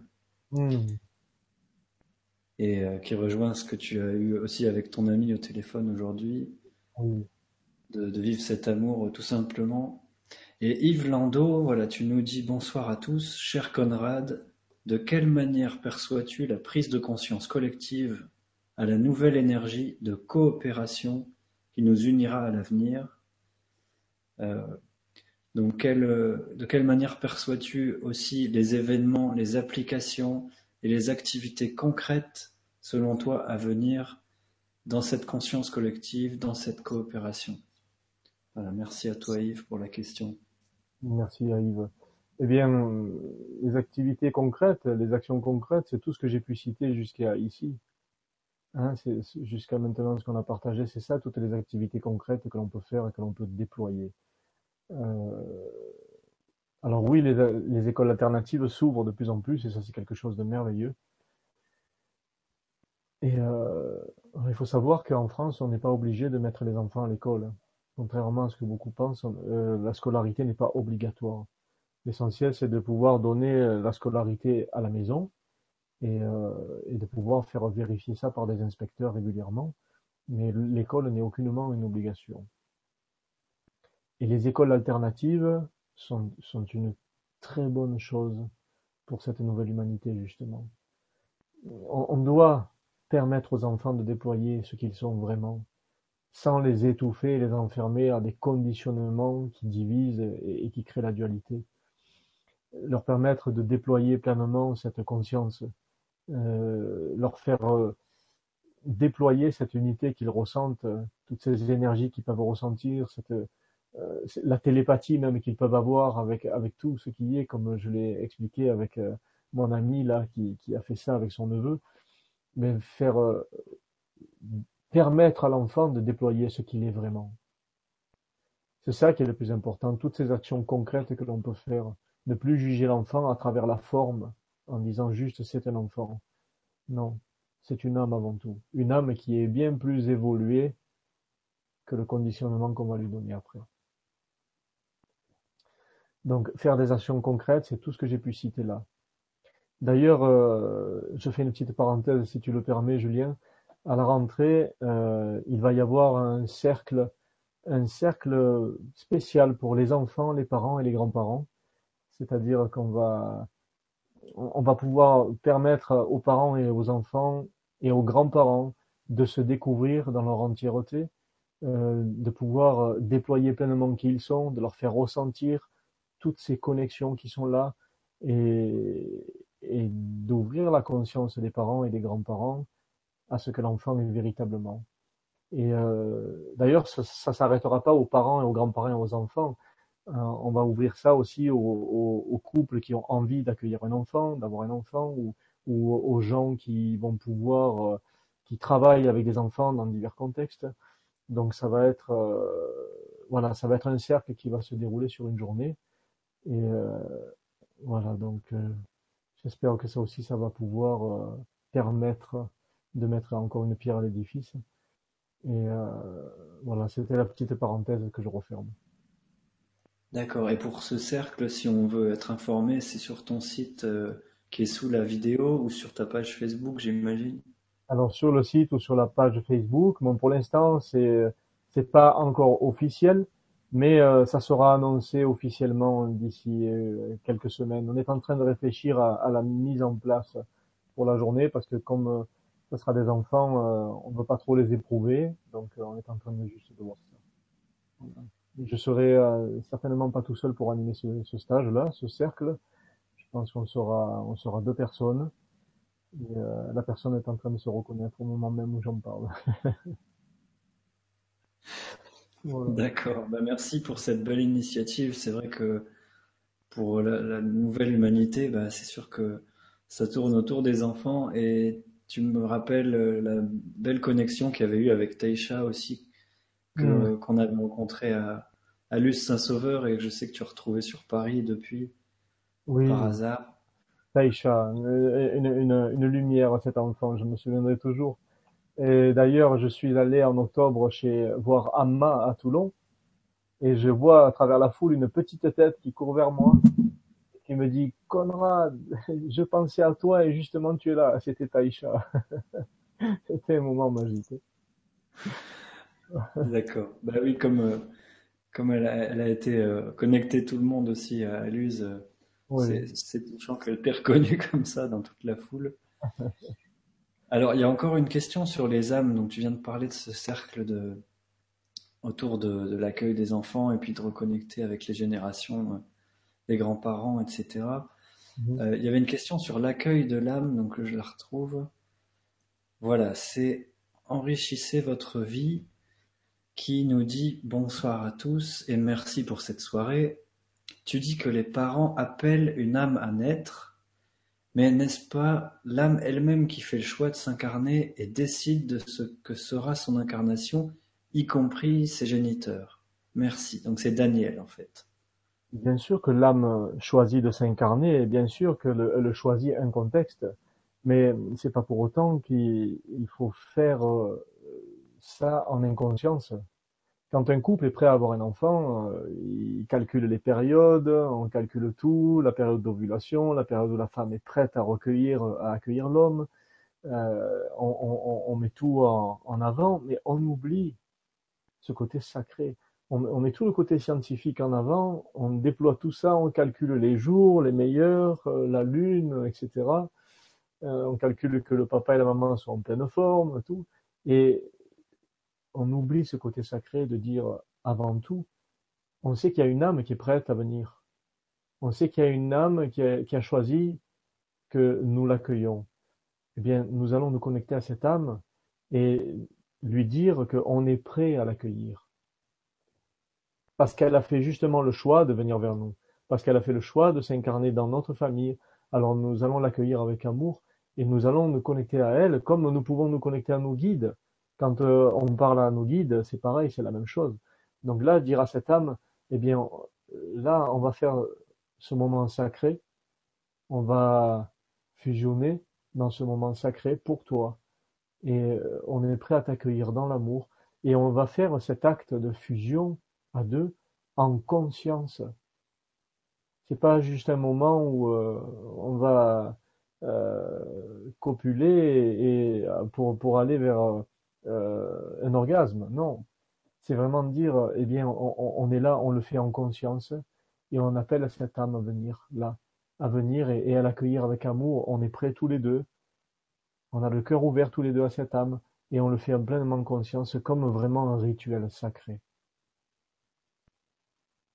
Et c'est la même chose quand l'âme va euh, arriver au monde, qu'elle va sortir du ventre de sa maman, eh bien cette âme-là, il faut que tout le monde autour soit prêt à l'accueillir comme, comme un être sacré, comme une âme sacrée qui est venue justement choisir ce contexte, choisir cette famille, et l'accueillir en conscience aussi.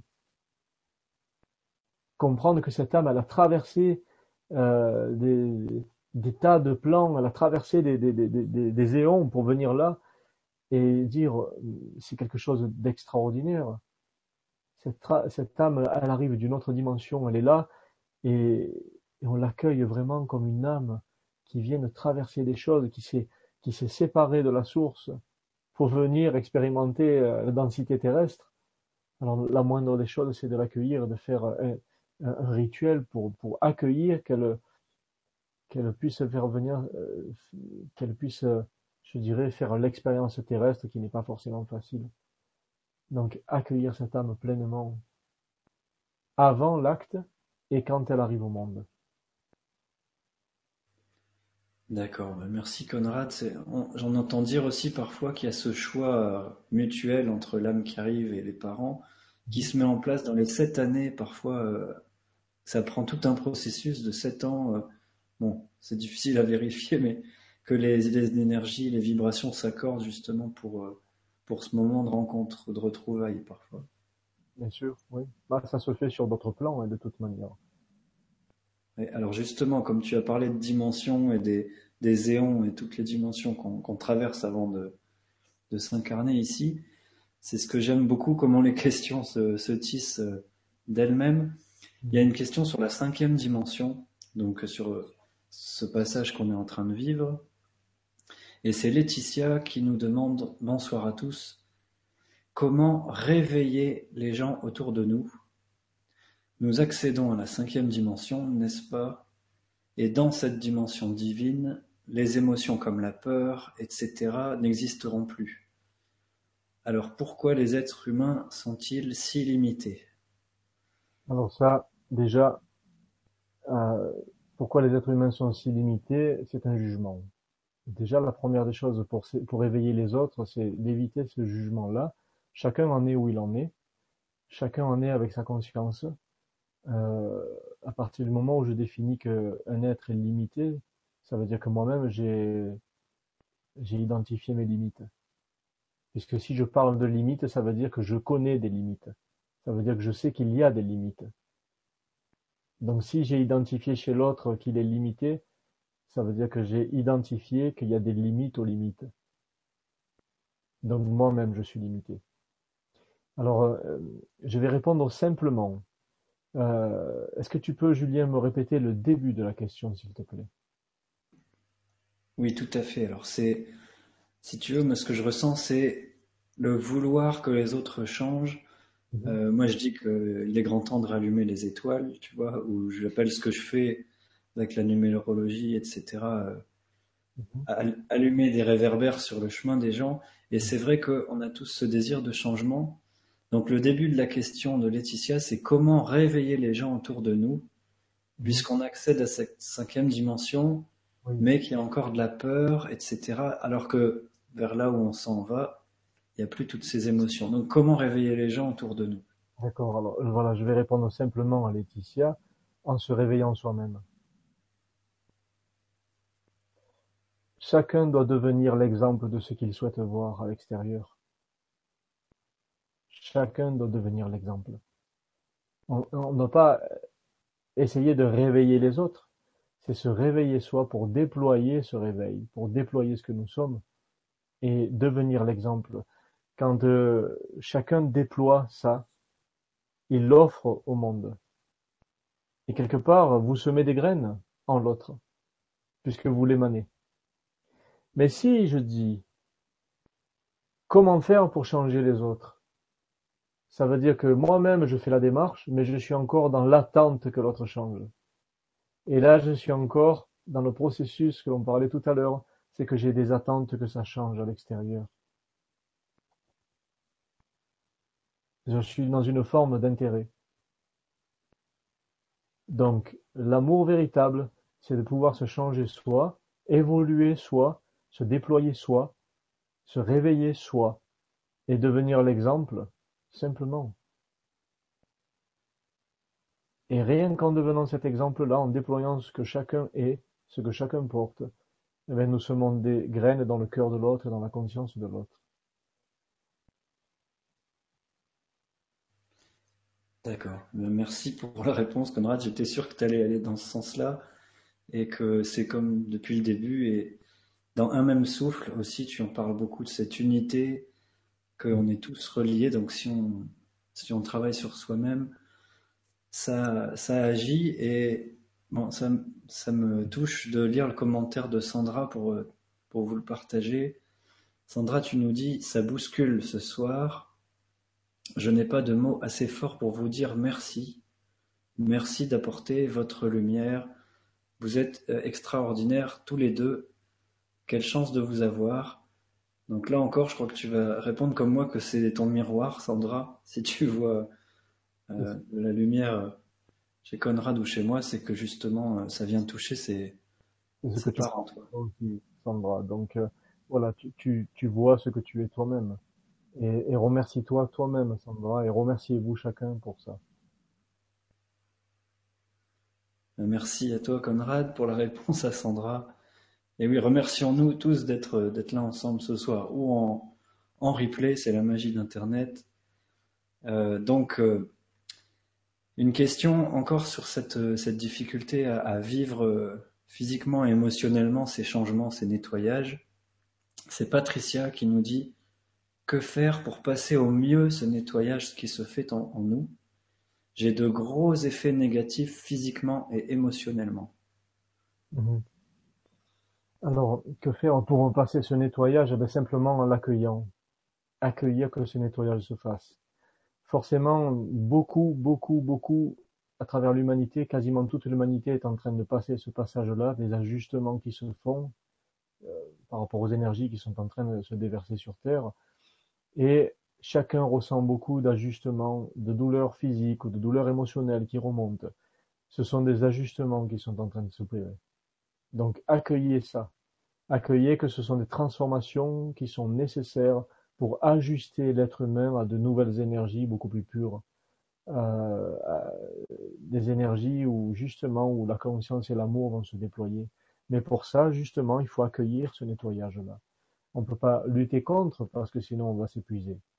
Donc euh, oui, euh, beaucoup et quasiment toute l'humanité ressent des douleurs physiques en ce moment, ressent des douleurs émotionnelles. C'est normal. Les énergies sont si puissantes que euh, et nécessaires pour ce nettoyage d'ailleurs. C'est complètement normal. Donc la seule manière, c'est d'accueillir pleinement ça, d'accueillir que des fois vous êtes fatigué, vous avez besoin d'aller vous coucher, ben allez dormir. Des fois vous n'avez pas faim, ben ne mangez pas. Euh, il y a des douleurs, eh bien on se fait masser ou alors on attend que ça passe. Il y a des émotions qui remontent, eh bien on se dit que euh, ces émotions nous traversent. Il n'y a pas besoin de s'identifier à ces émotions, mais justement juste les regarder nous traverser et accueillir. C'est la meilleure manière de devenir le lac limpide. D'accord, ben merci Conrad. C'est vrai que ça, ça brasse pour, pour tout le monde. Oui, pour toute l'humanité en ce moment. Et j'allais dire même c'est presque un signe de d'évolution que d'accepter de se faire chahuter parce que ça veut dire que qu'on lâche un peu prise, qu'on accepte de se laisser couler euh, pour aller vers ce lac, mais qu'on peut pas économiser et de passer les rapides en attendant. Hmm. Alors il y avait une question intéressante euh, que je retrouve. Bon déjà il y a Muriel qui qui dit que elle adore écouter tes enseignements, Conrad. C'est un vrai bonheur. Merci à vous deux pour cette vibra. C'est Muriel. Merci. Et il y a aussi Émilie qui demande, donc dans le sens de, de ces remous qu'on traverse, est-ce que l'on peut espérer un réveil à l'échelle mondiale pour bientôt? Je vibre fort avec vous. Merci, Émilie. C'est en train de se faire, Émilie. C'est en train de se produire. Donc tout va bien. Euh, après, tout dépend de chacun, tout dépend de l'évolution de chacun, tout dépend du chemin qu'il a déjà fait, mais c'est déjà en train de se produire au niveau de l'humanité. Voilà. L'essentiel, c'est de ne pas essayer à, de nager pour remonter la rivière parce que vous n'y arriverez pas. Laissez-vous aller dans le flot de la rivière, tout simplement d'accepter ce dépouillement dont tu parlais au début de ce. Un enfant, quand il vient au monde, il est nu. Il n'est pas habillé de quoi que ce soit. Donc là, on, nous invite à devenir nus devant la source, à devenir nus devant le Créateur. C'est la renaissance qui est nécessaire, de se dépouiller, d'être complètement nu. Voilà. D'accord, ben merci pour ta réponse à Émilie. Donc pour bientôt, ben ça dépend de chacun d'entre nous en fait. Et et on va le vivre chacun différemment. Mhm. Donc il y a aussi Sarah, euh, Sarah Pavio, tu nous dis, pour sortir du triangle psychologique, victime, sauveur, bourreau, il nous faut être un adulte responsable. Comment vois-tu cet adulte responsable? De quelle façon pouvons-nous sortir de ce triangle dramatique selon toi? Merci Sarah je dirais plutôt qu'adulte responsable, je dirais adulte conscient. Euh, euh, âme consciente même, je dirais, parce que c'est même pas une question d'adulte, c'est âme consciente. Euh, mais déjà, pour sortir de ce triangle, il faut, il faut pouvoir observer qu'on y est. Donc c'est dans l'observation que l'on peut en sortir. Si euh, j'observe que dans une relation, je suis soit la victime, soit le bourreau, soit le sauveur, ça veut dire que déjà je suis dans ce triangle. Donc je l'alimente. Et c'est très subtil, hein, ce, triangle-là est extrêmement subtil. C'est par exemple lorsque j'offre plein de choses à l'autre euh, pour lui témoigner mon amour, mais que quelque part j'attends quelque chose en retour, déjà je suis dans ce triangle. Ça veut dire que quelque part je suis dans la dépendance, dans l'attente, donc je suis quelque part la victime de l'autre. Et dans ma victimisation, en plus, je manipule l'autre. Je le manipule parce que je lui donne des cadeaux en voulant quelque chose en retour. Il y a une forme de manipulation inconsciente. La victime manipule le sauveur et le sauveur manipule la victime. Donc l'essentiel, c'est d'observer. D'observer le mécanisme qui est en place entre deux êtres ou entre plusieurs. Mais l'observation, vraiment l'observation consciente et en étant honnête envers soi. Voilà, ça c'est le plus important, être honnête envers soi-même. Quelquefois, on est pris dans le tourbillon de la vie, le tourbillon d'une relation, et euh, on perd pied, et on ne s'aperçoit pas que euh, dans ce tourbillon, on est euh, un coup la victime, un coup le sauveur, et qu'on entretient cette, ce triangle-là à travers divers comportements. Et à un moment donné, on en prend conscience, on dit ok, bon ça y est, j'étais dans ce truc-là et je, je, je peux m'en extraire, je peux faire le choix de m'en extraire. Oui, d'accord, Conrad. Alors ça rejoint plusieurs de vos demandes pour aller vers cette nouvelle humanité et ce, lâcher prise ou cet accueil dont tu parles. Voilà, vous êtes plusieurs à demander, comme Sarah, comment ne plus être dans l'attente et la dépendance justement de ces rôles de, victime, de, bourreau. Il y en a une autre qui allait dans le même sens alors que je recherche euh, qui précisait un petit peu ça. Euh,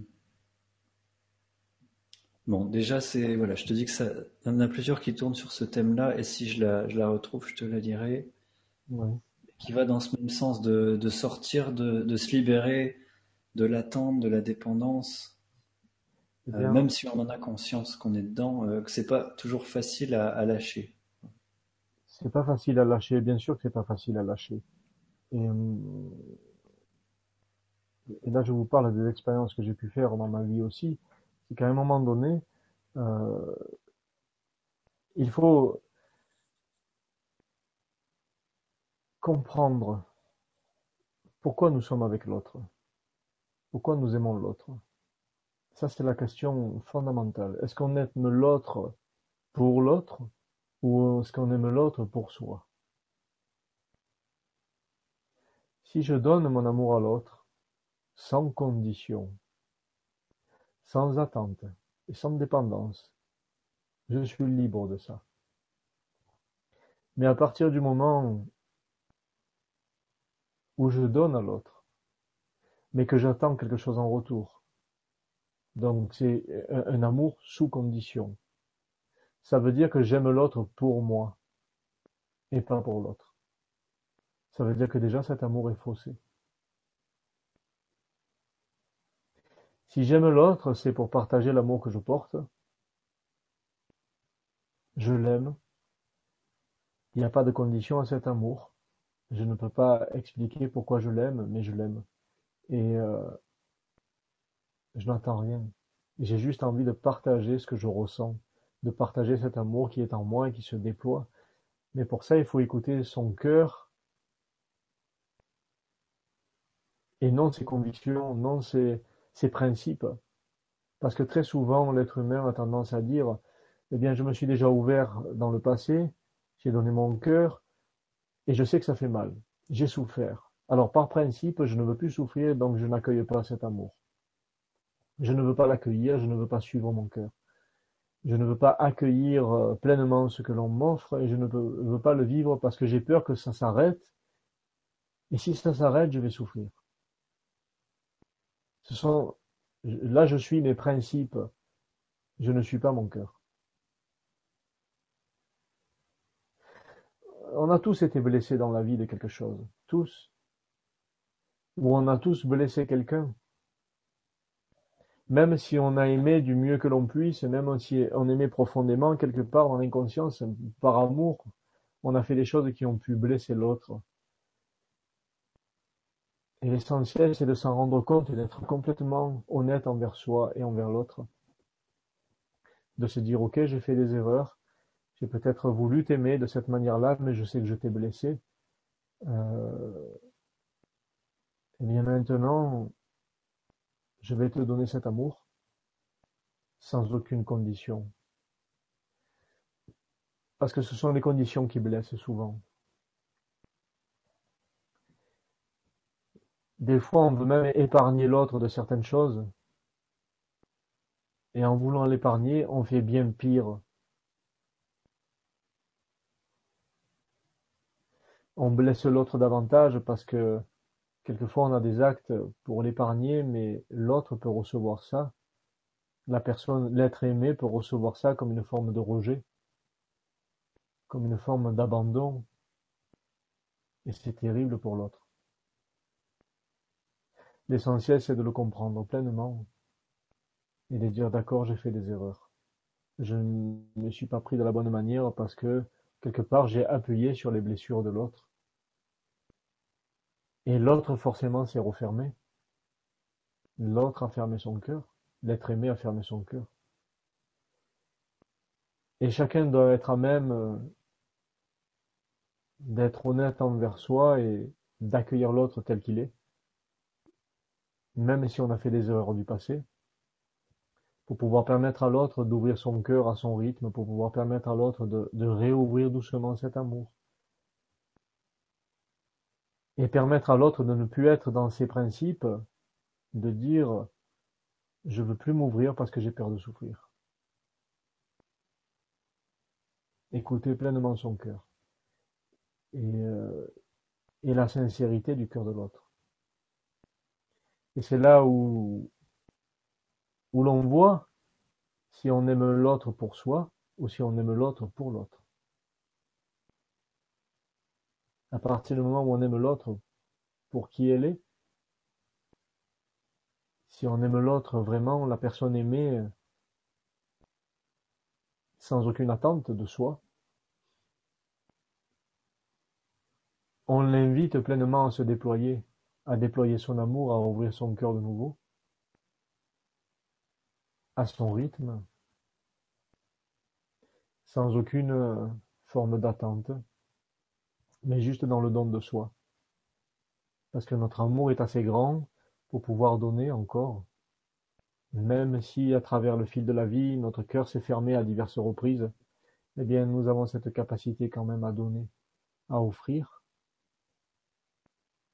sans attente, sans dépendance, sans condition. Et je le répète encore, si vous vous apercevez que vous donnez, mais qu'il y a une attente en retour, c'est que peut-être il faut vous poser la question de savoir si vous aimez l'autre pour qui elle est, ou si vous aimez l'autre pour vous-même. Ça, c'est quelque chose, c'est un fonctionnement qui existe dans toute l'humanité.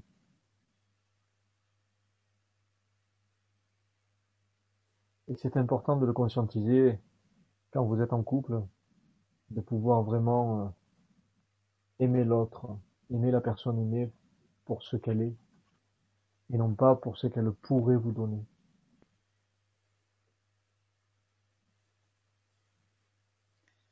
D'accord, eh bien merci à toi Conrad.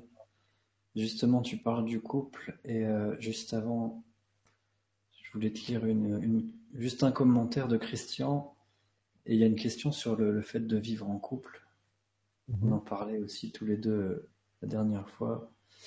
Alors, Christian dit bonsoir. Merci Conrad de rappeler que nous sommes d'abord des êtres divins humains. Si beaucoup le savaient et le reconnaissaient, il y aurait moins de conflits et de guerres sur ce monde, plus de partage et de fraternité. Voilà. Et je me joins à Christian parce que c'est vraiment ton message et ce que tu, euh, dans, l'ouvrage que tu m'as gentiment offert, là, Un même souffle, c'est aussi une des, thématiques et l'essence, je trouve, de, de ton message. Donc je me joins à Christian pour te remercier de, de rappeler cette simplicité, cette authenticité. Euh, voilà, si ça peut m'inspirer d'autres à le reconnaître aussi et à le vivre, comme tu dis, même si on blesse parfois ou on est blessé, d'aller voir en soi. Oui, et l'essentiel c'est de reconnaître. L'essentiel, c'est de, de, de, savoir mettre son ego de côté et de reconnaître qu'on a pu blesser l'autre, qu'on a pu être blessé.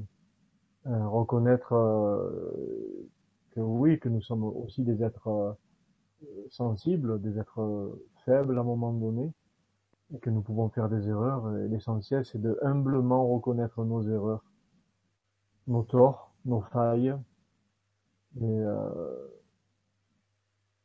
pour justement permettre à ce que l'amour se, se déploie de nouveau. D'accord. Alors, il y a encore deux questions qui se rejoignent un petit peu, si tu veux, Conrad. Donc, je retrouve pas celle d'une maman et qui exprime juste que c'est difficile de concilier les attentes des autres pour les repas, pour euh, les besoins euh, dans la famille et le besoin euh, en tant que maman, en tant que femme.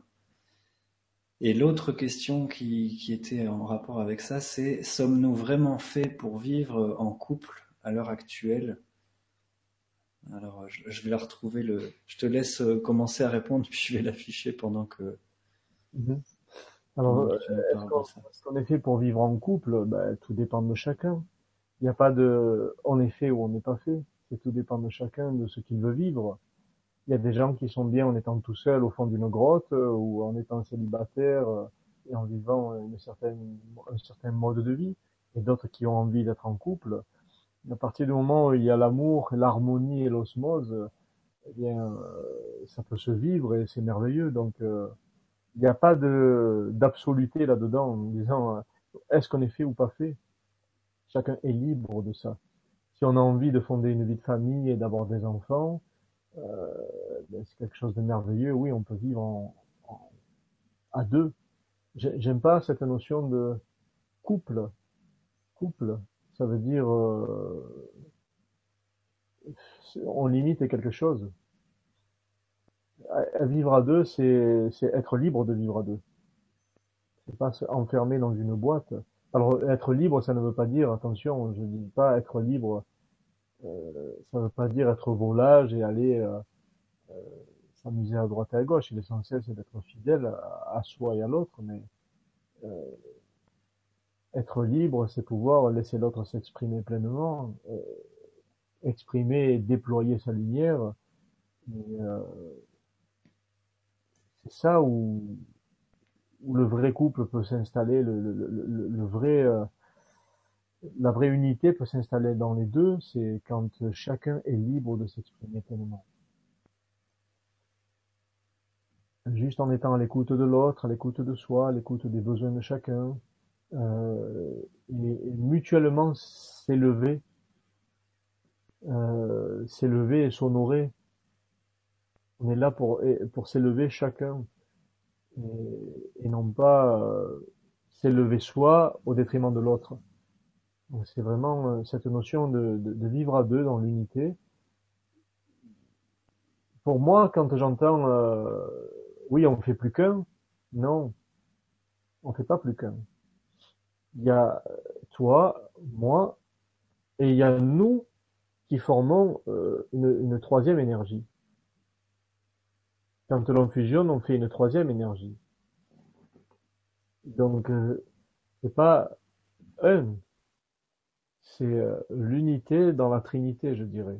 Le toi, le moi et le nous qui fait une troisième énergie, qui fait le sommet du triangle, je dirais. C'est cette notion-là qu'il est important de comprendre.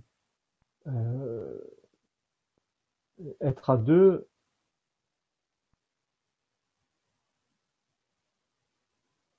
c'est vraiment pouvoir laisser l'autre être libre de de fusionner avec lui-même, avec elle-même,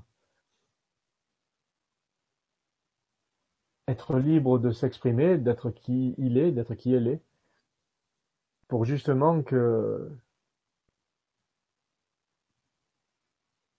que la personne ne se sente pas emprisonnée et qu'elle n'ait pas envie de fuir cette unité.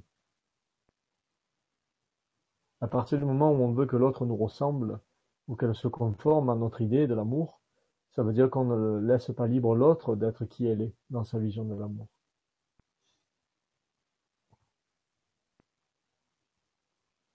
Voilà cette notion, oui, on peut être fait pour être en couple, bien sûr. Si on regarde à travers l'humanité, à travers les siècles, tous les personnages, tous les avatars qui sont venus sur ce plan, tous les prophètes, tous les gens, tous étaient en couple. Si je regarde Abraham, euh, Moïse, Jésus, Gandhi, tous ces gens-là étaient en couple, et, c'est parce qu'ils avaient des, femmes merveilleuses avec eux, des grandes femmes avec eux, qu'ils ont pu faire ce chemin. Sans ces femmes-là, ils n'auraient pas pu faire ce chemin-là. Sans ces femmes-là, ils n'auraient pas pu accomplir ce qu'ils ont accompli. Donc oui, le couple est important. Le couple dans la conscience et l'amour, le couple vécu vraiment dans cette conscience unifiée et dans, dans cette divinité, le couple peut s'accomplir. D'accord. Eh merci Conrad. Il y avait euh, aussi cette notion de, fidélité à vie. Donc tu as parlé de, de ces personnes comme Gandhi. Tu m'as fait penser à, Aung San Suu Kyi aussi, qui a en Birmanie, qui a un, mari exceptionnel. Mm-hmm. Euh, il y a un film magnifique là-dessus d'ailleurs qui est très inspirant où il accepte de, vivre à distance parce qu'ils sont, ils sont éloignés par la, bah, par le, gouvernement qui est euh, vraiment euh, sans, voilà, sans beaucoup de compassion pour eux, qui expulse régulièrement ses enfants ou son mari. Mm-hmm. Alors, il y a une question maintenant, euh, c'est juste une petite remarque de, de vitalité vivante qui nous dit que vous êtes la présence physique qui nous aide à retrouver la connexion divine. Encore une fois, c'est ton miroir, je pense. Oui, oui, tout simplement. Vous, vous avez cette connexion divine en vous. Vous êtes ce, ce, divin incarné. Il faut juste euh, oser le reconnaître que vous l'êtes. Voilà. Et il y a une question intéressante, je pense, pour, euh, pour beaucoup de monde, parce que tu disais que c'est en étant soi-même l'amour divin, en incarnant, en étant soi-même le, le centre de, de rayonnement, alors Cécile nous dit Conrad, j'aime rendre service, offrir, être à l'écoute des personnes, donner de l'amour, tout cela de bon cœur, et pourtant je ressens un vide intérieurement. Je dirais en fait que je ne suis pas heureuse spécialement. Pourquoi d'après toi? Merci Cécile. Encore une fois, quelquefois, on a envie de donner, on a envie de, déployer l'amour, on a envie d'être généreux, mais euh, si l'on ressent un vide, c'est qu'il y a un manque. Et s'il y a un manque, c'est qu'il y a peut-être encore euh, inconsciemment une forme d'attente.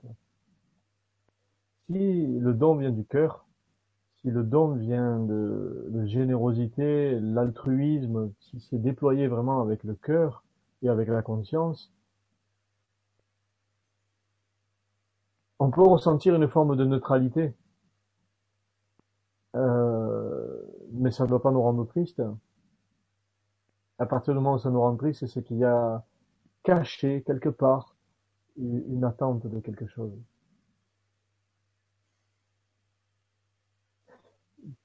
Donner, offrir, être généreux, c'est pouvoir être détaché de notre propre geste détaché de, ce don que nous faisons, détaché de, ce cadeau, détaché de, tous ces gestes d'amour. On doit pouvoir être détaché de notre mouvement même. Alors c'est peut-être ce détachement que, que tu exprimes là. C'est peut-être, euh, au lieu du vide, c'est peut-être une forme de détachement que tu as. Il faut voir et te poser la question de dire est-ce que c'est vraiment un, un détachement que j'ai à travers ce vide ou est-ce que c'est un manque qui me rend triste? S'il y a la tristesse, c'est qu'il y a une attente. Si maintenant il n'y a pas de tristesse et que c'est là et c'est le don est là et je me sens détaché, ça veut dire que oui, j'ai atteint ce détachement et que j'attends vraiment rien. Je me détache même de mon propre geste. J'offre de tout mon cœur mais je me détache du geste même. Parce qu'il n'y a, y a pas d'attente dans le geste que je fais. J'espère que je suis assez clair. Oui, je pense Conrad, et je pense que ça parle à beaucoup de monde, parce que c'est vrai que parfois on, est généreux, on donne beaucoup, on, le fait de bon cœur, et, euh, et je dirais que c'est la joie, le, signe aussi. Euh, comme tu dis, s'il y a une tristesse derrière, qu'en fait, on donne peut-être par manque, ou si on attend. Euh, on, parle beaucoup de ces histoires de, se libérer de nos émotions aussi ce soir-là, pour euh, avancer dans cette nouvelle humanité. Mhm. Il y a, quelqu'un qui te posait la question personnellement, c'est-à-dire comment tu fais toi, euh, parce que c'est bon, c'est avec beaucoup d'invités hein, qu'on évoque ces thématiques-là et, et, pour sortir de nos, notre truc émotionnel là, c'est Sarah qui demande Conrad, de quelle manière exprimes-tu et accueilles-tu tes émotions, notamment douloureuses, colère, tristesse, souffrance? Alors tu en as déjà parlé, mais tu vois, c'est un thème qui revient. Euh, c'est vraiment quelque chose qui peut aider beaucoup de monde, je sens. Donc, si tu peux nous redire un peu comment accueillir et exprimer ces émotions. Euh. Alors moi, euh, comment je fais moi? Ben, je dirais, je fais de mon mieux. Tout simplement, en étant humain, je fais de mon mieux. Hein, il y a des moments où oui, je me suis laissé traverser par des tristesses, euh, par des incompréhensions, par des colères, des choses comme ça, mais je fais de mon mieux. Je fais toujours de mon mieux et, et la première personne que je rends responsable de tout ce qui m'arrive, la première personne que je rends responsable de mes tristesses, de mes colères, c'est moi-même. Je sais que s'il y a une, circonstance, un événement ou une personne qui m'a rendu triste et qui m'a rendu en colère ou une forme d'injustice, je me rends le premier responsable de ça parce que je suis co-créateur de la situation et que j'ai autorisé cette situation à être vécue. Donc je me remets toujours en question et, je suis le, premier à, me dire euh, je suis responsable moi d'abord de ce qui s'est passé. Même si je ne comprends pas au départ ce qui s'est passé, je sais que j'ai ma part de responsabilité là-dedans. Et, et j'accueille du mieux que je puisse ce qui me traverse. C'est pas toujours évident parce que, en plus, euh, généralement, je vis les choses de façon très accélérée, de façon très intense quand je les vis. Euh, les expériences, euh, quand elles me sont proposées, elles sont multipliées, je dirais euh, multiplié en intensité. Hein. Euh, j'ai moins d'expérience maintenant, mais elles sont multipliées en intensité. Mais je fais de mon mieux. Je fais de mon mieux et euh, pour pouvoir toujours euh, essayer d'être euh, conscient de ce qui se passe, conscient de ce qui se passe en moi. Même si je ne comprends pas toujours. J'essaie toujours de voir en moi pourquoi il s'est passé ce genre de choses. Pourquoi j'ai co-créé cette histoire, pourquoi j'ai attiré cette histoire en moi. Je regarde tout simplement en moi. Et ça fait partie de ce que tu nous rappelles souvent de notre lien à la terre, d'être ancré, enraciné, c'est justement de, de rester en soi, sur euh, ce, qui, ce qui a fait que l'arbre a poussé comme ça. Mhm. Complètement, oui, complètement. Et même s'il arrive, euh, quand euh, on est en couple, des fois on comprend pas les comportements de l'autre, on, ne comprend pas tout, on n'a pas toutes les clés pour comprendre. Mais justement, on se torture l'esprit parce qu'on essaye de comprendre. On essaye de comprendre l'autre, on essaye de comprendre beaucoup de choses. Et à un moment donné, il faut savoir se poser et, juste accueillir ce que l'on peut comprendre de soi. Accueillir d'abord ce qui nous traverse, accueillir ce que ça fait en nous, accueillir ce qui, ce qui émerge en nous de tout ça. On peut passer des mois à, essayer de comprendre et être dans le mental et à s'épuiser, à, tourner ça dans tous les sens et passer des, des nuits sans sommeil et s'oublier complètement. Et je peux vous le dire pour l'avoir vécu à des moments de ma vie. Et euh, à un moment donné, il faut regarder en soi. Qu'est-ce que ça vient chercher, ça? Ouais, ben Merci pour ta réponse, Conrad. Et je, je me joins à toi aussi pour dire que j'ai vécu des phases comme ça aussi. Et ça prend parfois du temps, mais c'est en se reconnaissant hein, créateur de tout ça et, et puis l'accueillir, voilà. Mm. Alors on va revenir sur des questions un peu plus générales si tu veux. Mm-hmm. Euh, ça fait bientôt deux heures qu'on est ensemble, mais moi je suis encore en forme, donc si tu veux on continue. Bon, ça va, oui. Bien, toujours aussi posé, Conrad. Et aussi, euh, aussi généreux. Donc euh, voilà, il y a des questions sur l'axe euh, magnétique de la Terre, mais avant une question sur le, le nombre d'heures qu'il y a dans une journée. C'est Anaïs qui nous dit Bonsoir Conrad, peux-tu nous parler du changement de vibration de la Terre? J'ai l'impression qu'il y a moins de 24 heures dans une journée. Cela me fait prendre conscience la nécessité de regarder à l'intérieur de soi pour vivre l'essentiel. Mhm. Oui, il y, a le, temps et l'espace qui se modifient quelque peu. Mais euh, c'est parce que justement, à mon sens, l'être humain est en train d'être aussi dépouillé de sa notion de temps et d'espace on a toujours défini un temps, un espace euh, en, troisième dimension. L'être humain a toujours euh, fixé des choses là-dessus, des règles, des lois sur le temps, sur l'espace. Mais euh, en vérité, il n'y a pas de temps ni d'espace. Tout, ça, c'est une illusion humaine. Il y a, Et c'est là où, justement, on est déstabilisé parce qu'on a l'impression que les journées sont plus courtes, etc.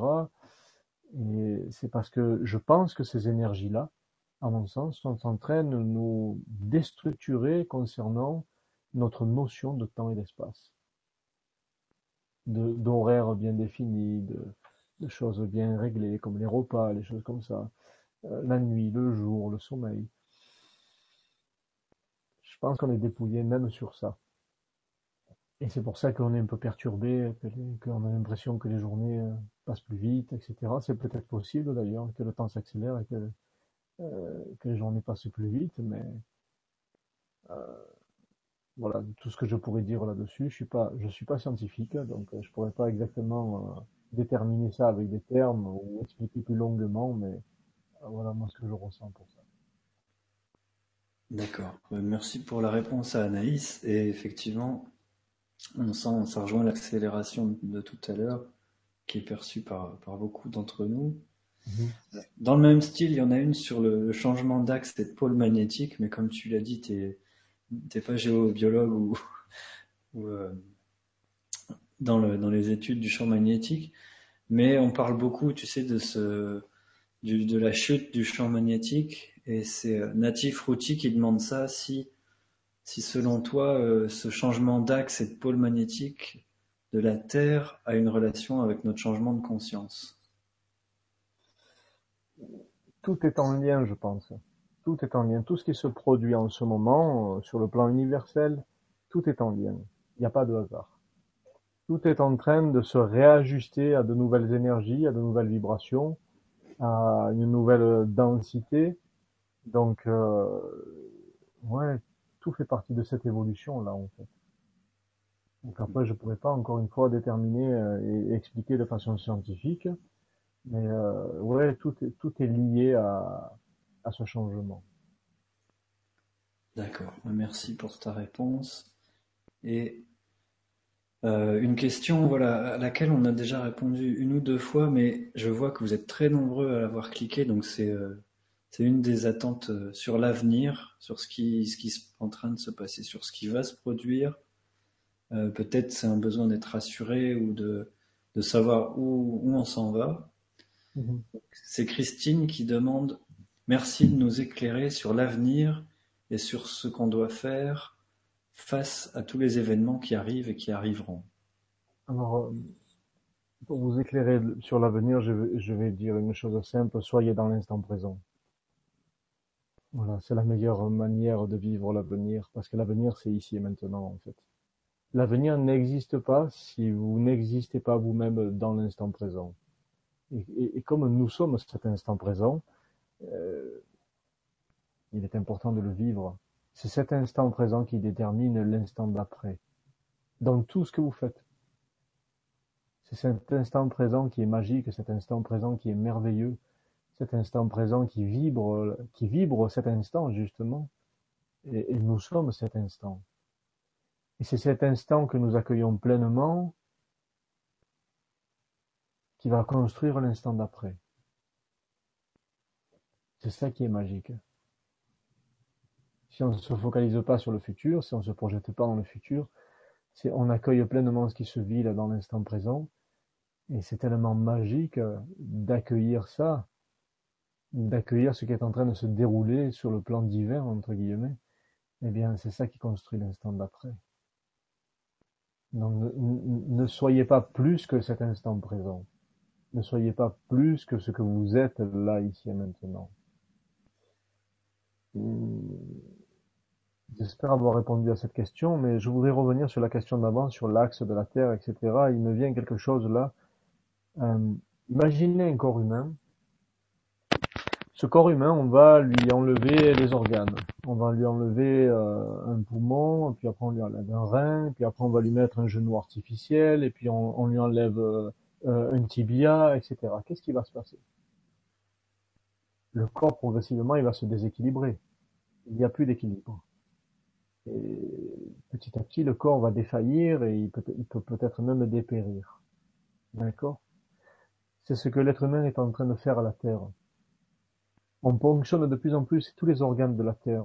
Il faut savoir que euh, tous les minéraux qui sont extraits, euh, et aussi les, substances comme le pétrole, les gaz, tout ça, c'est des poches qui sont vidées. Ce sont les organes de la Terre qui lui permettent de tenir en équilibre. La Terre se maintient en équilibre par rapport à tous ces organes intérieurs qui sont remplis de diverses substances, comme nos reins, euh, notre foie, etc. C'est la même chose. Si on vide nos organes de certaines choses, on va se déstabiliser et on va finir par dépérir. C'est ce que fait l'être humain à la Terre. On ponctionne du pétrole, des gaz, on ponctionne des tas de choses dans ces organes et parce que les organes se vident petit à petit, ça crée un déséquilibre. Et à mon sens, c'est certainement pour ça que la Terre aussi se désaxe légèrement, parce que euh, elle n'a plus ces centres d'équilibre là, ces organes qui sont pleins comme ils devraient l'être. Ces organes mettront des milliers d'années à se régénérer. C'est pour ça qu'il est important. Alors il y a, je veux dire, c'est pas euh, un appel au drame, mais c'est important de regarder vos modes de consommation dans tous les aspects de votre vie. De tout ce que vous consommez, de tout, tout, tout. Donc, euh, forcément, la Terre a mal. La Terre euh, souffre de tout ça. C'est important de, de, de, conscientiser, de déposer pleinement notre conscience dans tout ce que nous consommons. Imaginez euh, on voit, on va faire un, bel emballage cadeau à un enfant, on va lui faire un bel emballage cadeau, l'emballage est beau, tout est beau, tout est merveilleux, donc on part d'un bon geste. Hein? Il faut savoir que derrière ce geste, cet emballage cadeau, c'est autant de milliards d'arbres qui ont été détruits dans des forêts. Quand nous prenons la voiture pour faire 200 mètres, c'est autant de milliers de litres de pétrole qui sont extirpés de la terre. Euh, quand nous lavons notre voiture, c'est autant de millions de mètres cubes d'eau qui sont supprimés de la surface de la Terre. cette eau qui est précieuse parce que cette eau porte la mémoire originelle de la Terre. Tout comme notre corps, avec notre eau, porte notre mémoire aussi. Donc c'est important de, conscientiser tous nos modes de consommation. Et là, on en est venu à un stade où euh, chacun doit pleinement déposer sa conscience sur ça. Ça devient très, très, très sérieux. Tu en parles beaucoup justement dans, dans un même souffle. Oui. Et on le sait, on, le connaît, on l'entend. Il y a le film Demain qui est sorti. Il y a plein de documentaires. Mais comme tu le répètes, et, j'aime beaucoup, tu as vraiment choisi chaque mot, c'est peser parce que ça amène à le à l'asseoir dans notre quotidien, quoi. Que quand on prend la voiture, comme tu viens de le dire, à chaque à chaque chose qu'on consomme, qu'on achète, que ce soit une douche ou de laisser couler, de laver sa voiture toutes les semaines, de, enfin, de chaque petit geste qui nous amène à prendre conscience de notre lien à la terre et d'incarner vraiment le divin dans, dans chaque mhm. moment. Oui, c'est ce que j'ai voulu faire passer comme message dans le livre Même Souffle. Mhm. Donc merci pour ta réponse sur l'avenir. Effectivement, pour Christine, c'est le mieux de se concentrer sur le, moment présent. Alors, comme c'était prévisible, Conrad, tu dois t'en douter, euh, il y a Michel Rib qui fait un petit commentaire sur ta barbe. Bon. Voilà. Donc, il nous dit, Conrad, avec la barbe, tu dégages un petit côté christique. Quoi qu'il en soit, cela te va très bien. Ouais, ça va, merci. Donc, un petit coucou à Michel encore en passant. Et puis, nous avons une question. Alors, je ne sais pas si c'est Maria ou Soledad de, la chaîne espagnole. Une question intéressante. Donc, euh, bonsoir à toutes les deux. Vous faites aussi des très belles euh, émissions en Espagne euh, et pour, pour nos amis espagnols. Donc, je dis bonsoir à toutes les deux parce que c'est les jumelles. Donc, merci pour cette belle vibra. Vivre des synchronicités à répétition, cela veut-il dire que nous sommes bien sur le chemin à suivre, sur notre mission de vie? Mhm. Je dirais que à chaque moment on est sur le chemin. Même si on pense ne plus être sur le chemin, on y est quand même. Parce que tout le chemin mène à, qui nous sommes en fait. Et euh, chacun est le chemin de soi. Chacun de vous est le chemin. Donc même quand vous pensez vous éloigner du chemin, vous y êtes toujours, parce que cet éloignement vous permet aussi de vivre des expériences, de vivre des conscientisations, de recevoir des enseignements. Donc même quand vous pensez vous éloigner du chemin, vous y êtes toujours, parce que ce chemin, c'est vous. Il n'est pas quelque chose sur lequel vous marchez. Vous êtes ce chemin.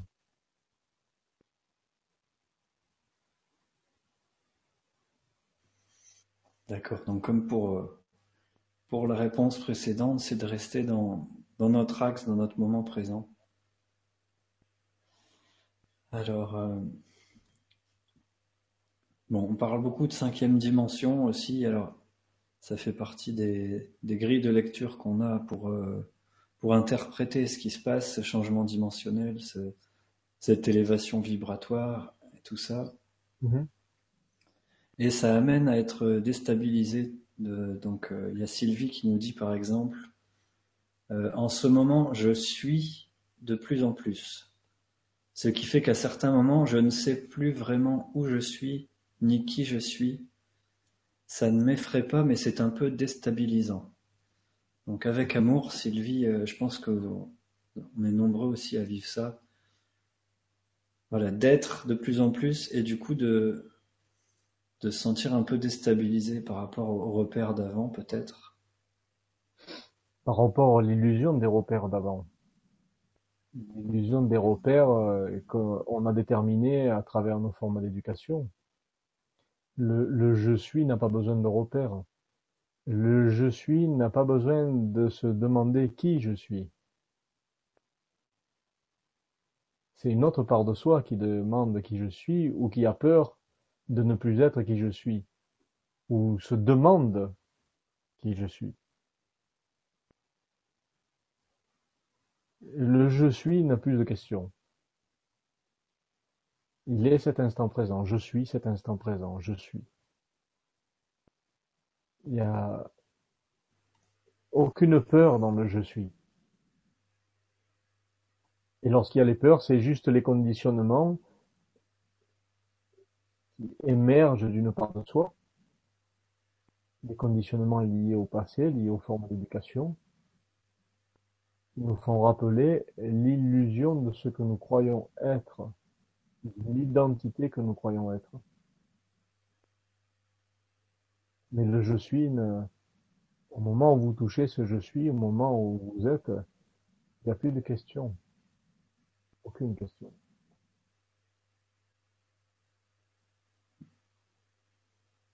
D'accord, bah, merci pour la réponse Conrad, pour Sylvie.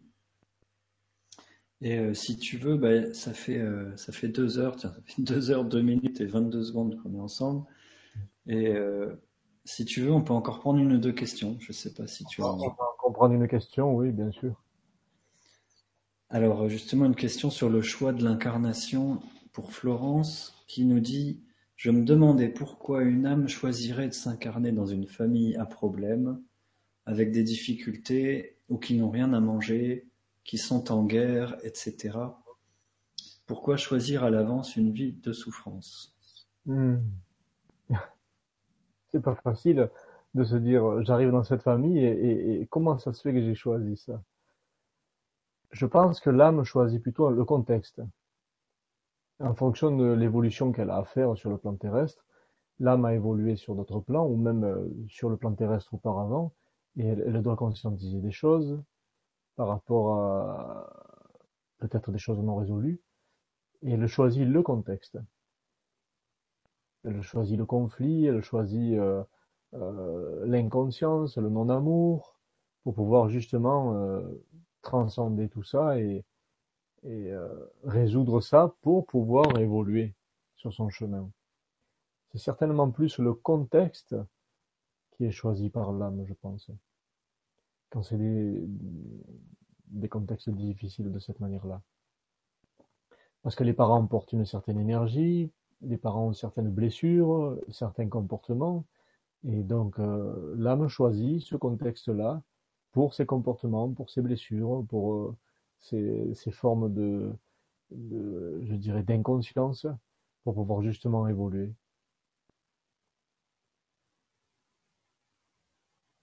Il y a toujours une raison. tout, tout participe à l'évolution, et même si euh, la personnalité pense que c'est difficile, et bien pourtant, euh, tout a été choisi déjà. D'accord, oui. Même si on a parfois du mal à l'accepter, qu'on met du temps à comprendre le, pourquoi. Mais je dirais, on, entre dans des familles, même si c'est douloureux, c'est toujours à la hauteur de ce que l'on peut supporter. La source euh, qui fait, euh, je dirais, le contrat d'âme pour chacun nous met dans le contexte en fonction de ce que nous pouvons supporter. Hmm. Donc c'est un choix responsable, c'est un choix conscient et de être utile. Hmm.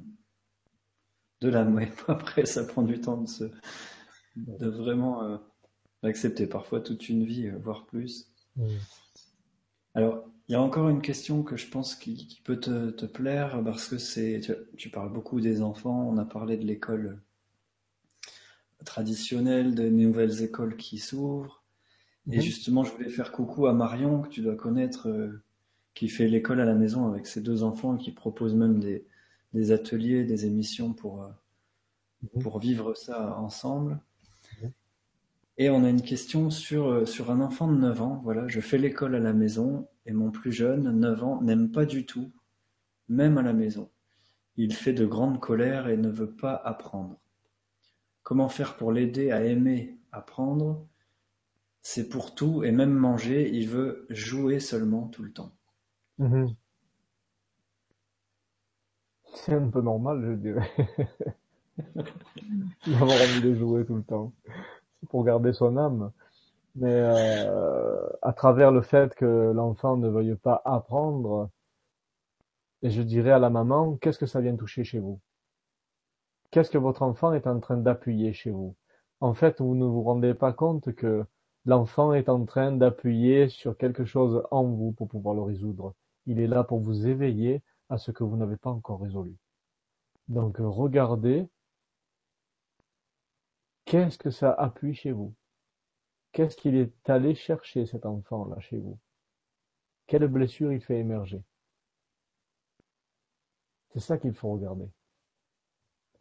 Parce que lui, son âme est consciente qu'elle est venue dans votre famille, mais pas seulement pour évoluer elle, cette âme-là, pour vous faire évoluer vous aussi. Donc il faut regarder cette petite âme, ce petit bonhomme-là, qu'est-ce qu'il vient chercher chez vous?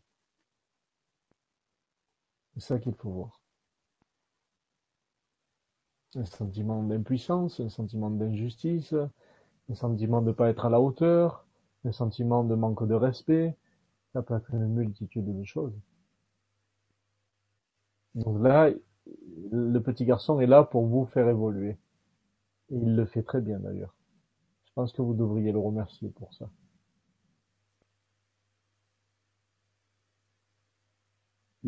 Merci, pour réponse, Alors, euh, si tu veux, bah, je crois qu'on a fait le tour. Il y a quelques questions encore, mais auxquelles on a déjà répondu. Donc, euh, je te propose juste de lire un petit commentaire de, remerciement de Cécile qui dit que Conrad, par tes paroles, ta douceur, tu es une personne très apaisante. Merci à vous deux pour cette bonne soirée d'échange. Et euh, voilà, je cherchais, c'est encore des questions pour transcender nos blessures, tout ça, donc tu as déjà répondu euh, je à tout ça. Je te propose, si tu veux, de, juste parler un peu de, de nos sites pour montrer euh, ce qu'on fait et de te laisser le mot de la fin après, si tu veux, Conrad. Ben, moi, je te propose de, parler de ton site et de présenter un petit peu ce que tu fais, Julien, pour que les gens te connaissent mieux. Oui, alors c'est vrai que j'ai fait euh, une première interview il y a plus d'un an, un an et demi bientôt pour dire ce que je faisais. Depuis, il y a eu plusieurs ateliers comme la numérologie, euh, il y a eu les séances euh, de transmutation sur l'ADN avec avec ces petits tubes en verre là. Justement, bah, j'étais avec Joël Ducatillon cette semaine à Paris, donc mhm c'est les dernières technologies quantiques qui vont dans le thème de, de ce soir. Bon, ce qui m'intéresse, c'est aussi d'aller vers cette nouvelle humanité, comme on, est tous dans, dans cette équipe sur ce même bateau. Et donc, euh, mon site, c'est Fondation Nouvelle Terre. Alors, je vais vous le montrer juste euh, pour que, si vous le souhaitez, euh, pour être informé des, des prochaines émissions, comme par exemple lundi, je recevrai Michel Almeras, que tu connais aussi, Conrad. Je sais bientôt le cœur du Uruguay euh, là-bas. Mais ça, c'est ton site. Déjà, je voulais montrer parce qu'il est, il est très complet et je voulais montrer le, livre un même souffle à l'image et puis je l'ai laissé en bas. Donc, euh, et puis prends conscience et avance. Voilà, ça c'est, il y a énormément d'informations et puis on peut s'abonner à ta newsletter aussi pour euh, pour le cercle de parole dont tu parlais tout à l'heure. Le cercle de euh, sagesse, conscience et éveil, en fait, voilà.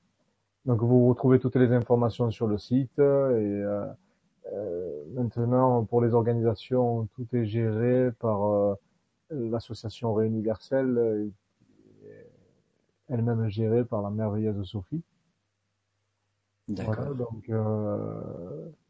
voilà, vous regardez dans le site conrad-a.com vous regardez un petit peu, euh, vous parcourez.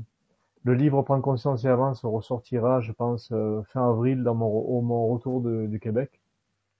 Il va ressortir euh, complètement transformé avec une nouvelle énergie, donc avec des nouveaux textes et voilà.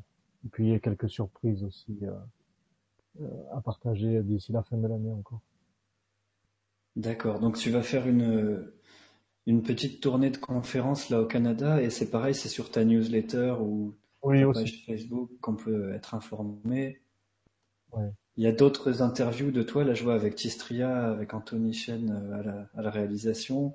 Mhm. Donc il y a vraiment plein de choses sur ton site, je vous invite à aller voir euh, entre les articles et les vidéos et, et toutes les choses que tu proposes pour avancer dans cette nouvelle conscience. Et je vous montre aussi donc mon site qui est Fondation Nouvelle Terre, où de la même façon, il y a tout ce que je propose, la newsletter aussi, qui permet de, savoir, euh, en plus des émissions, voilà, par exemple, il y a les séances d'IPR, euh, il y a les séances euh, de numérologie aussi, les concerts de cristal, et le, moyen le plus interactif, voilà, pour poser des questions, etc., ou c'est la page Facebook Fondation Nouvelle Terre où je vous invite aussi à venir euh, voir ce qui s'y passe si euh, ce qu'on propose vous intéresse. Voilà. Donc il, y aura, il y aura des nouveautés, il y, a, il y, a, plein de choses en transformation. Vous sentez aussi que cette année 2016, elle nous invite à, à bouger, à passer euh, à plus d'autonomie, d'indépendance, de, d'aller vraiment vers soi, vers ce qu'on a envie de mettre en place. Mm-hmm. Et euh, c'est aussi ce que j'aime chez toi, Conrad. Tu me parlais d'un événement aussi tout à l'heure. Je ne sais pas si tu as envie d'en parler. Euh, parce que tu sais qu'on a fait une soirée avec Sylvain Didlot aussi avant-hier, euh, qu'on propose un, vibre alignement mensuel, c'est-à-dire une soirée tous les mois pour s'aligner tous ensemble autour du décodage biologique. Donc ça, ça se passe sur le site de Sylvain Didlot. Et je mhm. sais que tu es aussi en train de voir pour un événement avec lui et, d'autres personnes, tu me disais. Il va y avoir un très grand événement là sur Toulouse euh, au début mai, avec donc il y aura Sylvain Didlot, euh, Grégory Moutombo, euh, Kistria, donc qui est représenté par euh, Anthony Chen et euh, euh, la deuxième personne, je me souviens plus du nom, je crois que c'est Alex, il me semble, pas sûr. Mais... Oui, qui a été interviewé par Lydie justement, donc parce qu'ils font beaucoup de choses pour interviewer des gens comme toi justement, donc ils seront là aussi. Oui, ils seront là aussi. Ça va être un très grand événement sur deux jours où euh, il va y avoir des projections de films, il va y avoir une avant-première sur le prochain film de Tistria, euh, et puis euh, une scène où euh, les gens pourront venir sur scène et il va y avoir des interactions avec le public et on va diffuser un enseignement voilà complémentaire. Ça se déroule sur deux jours. on attend à peu près, je crois, 400 personnes. Donc c'est vraiment un très grand événement dans l'année et, euh, je pense le, le, premier d'une du, du, début d'une belle aventure, je crois. D'accord. Et si on souhaite euh, vous rejoindre pour cet événement, les inscriptions, ça se passe sur le, le site de qui? Alors les inscriptions, vous verrez, vous tapez ensemble. Euh, c'est écrit sur le site de euh, Réuniversel et le site euh, de l'association Terre de Miracles. Voilà, c'est les deux associations qui vont qui vont organiser tout ça. Ils vont mettre toute l'énergie dans tout ça et voilà, vous pouvez le voir euh, sur les pages Facebook ou sur le sur internet. Donc Réuniversel et Terre de Miracle. Voilà. Ça va être un très très grand événement. Et bon pour finir, ben je voulais te remercier pour pour euh, pour ça, pour ce que tu fais. Julien, c'est important de te remercier de d'avoir pu rassembler tout ce monde ce soir. J'avais envie de remercier aussi chaque personne présente parce que vous êtes ce changement-là, euh, vous êtes cette nouvelle humanité, et c'est avec vos, vos éveils et vos ouvertures de cœur et de conscience que cette humanité changera. N'oubliez pas que chacun, vous êtes l'exemple de cette nouvelle humanité. Et je voulais aussi faire un, un, un grand remerciement à, aux gens que j'aime en particulier, mes pensées vers eux, aux gens que j'aime et qui sont aussi euh, ma famille de cœur et, et d'autres gens.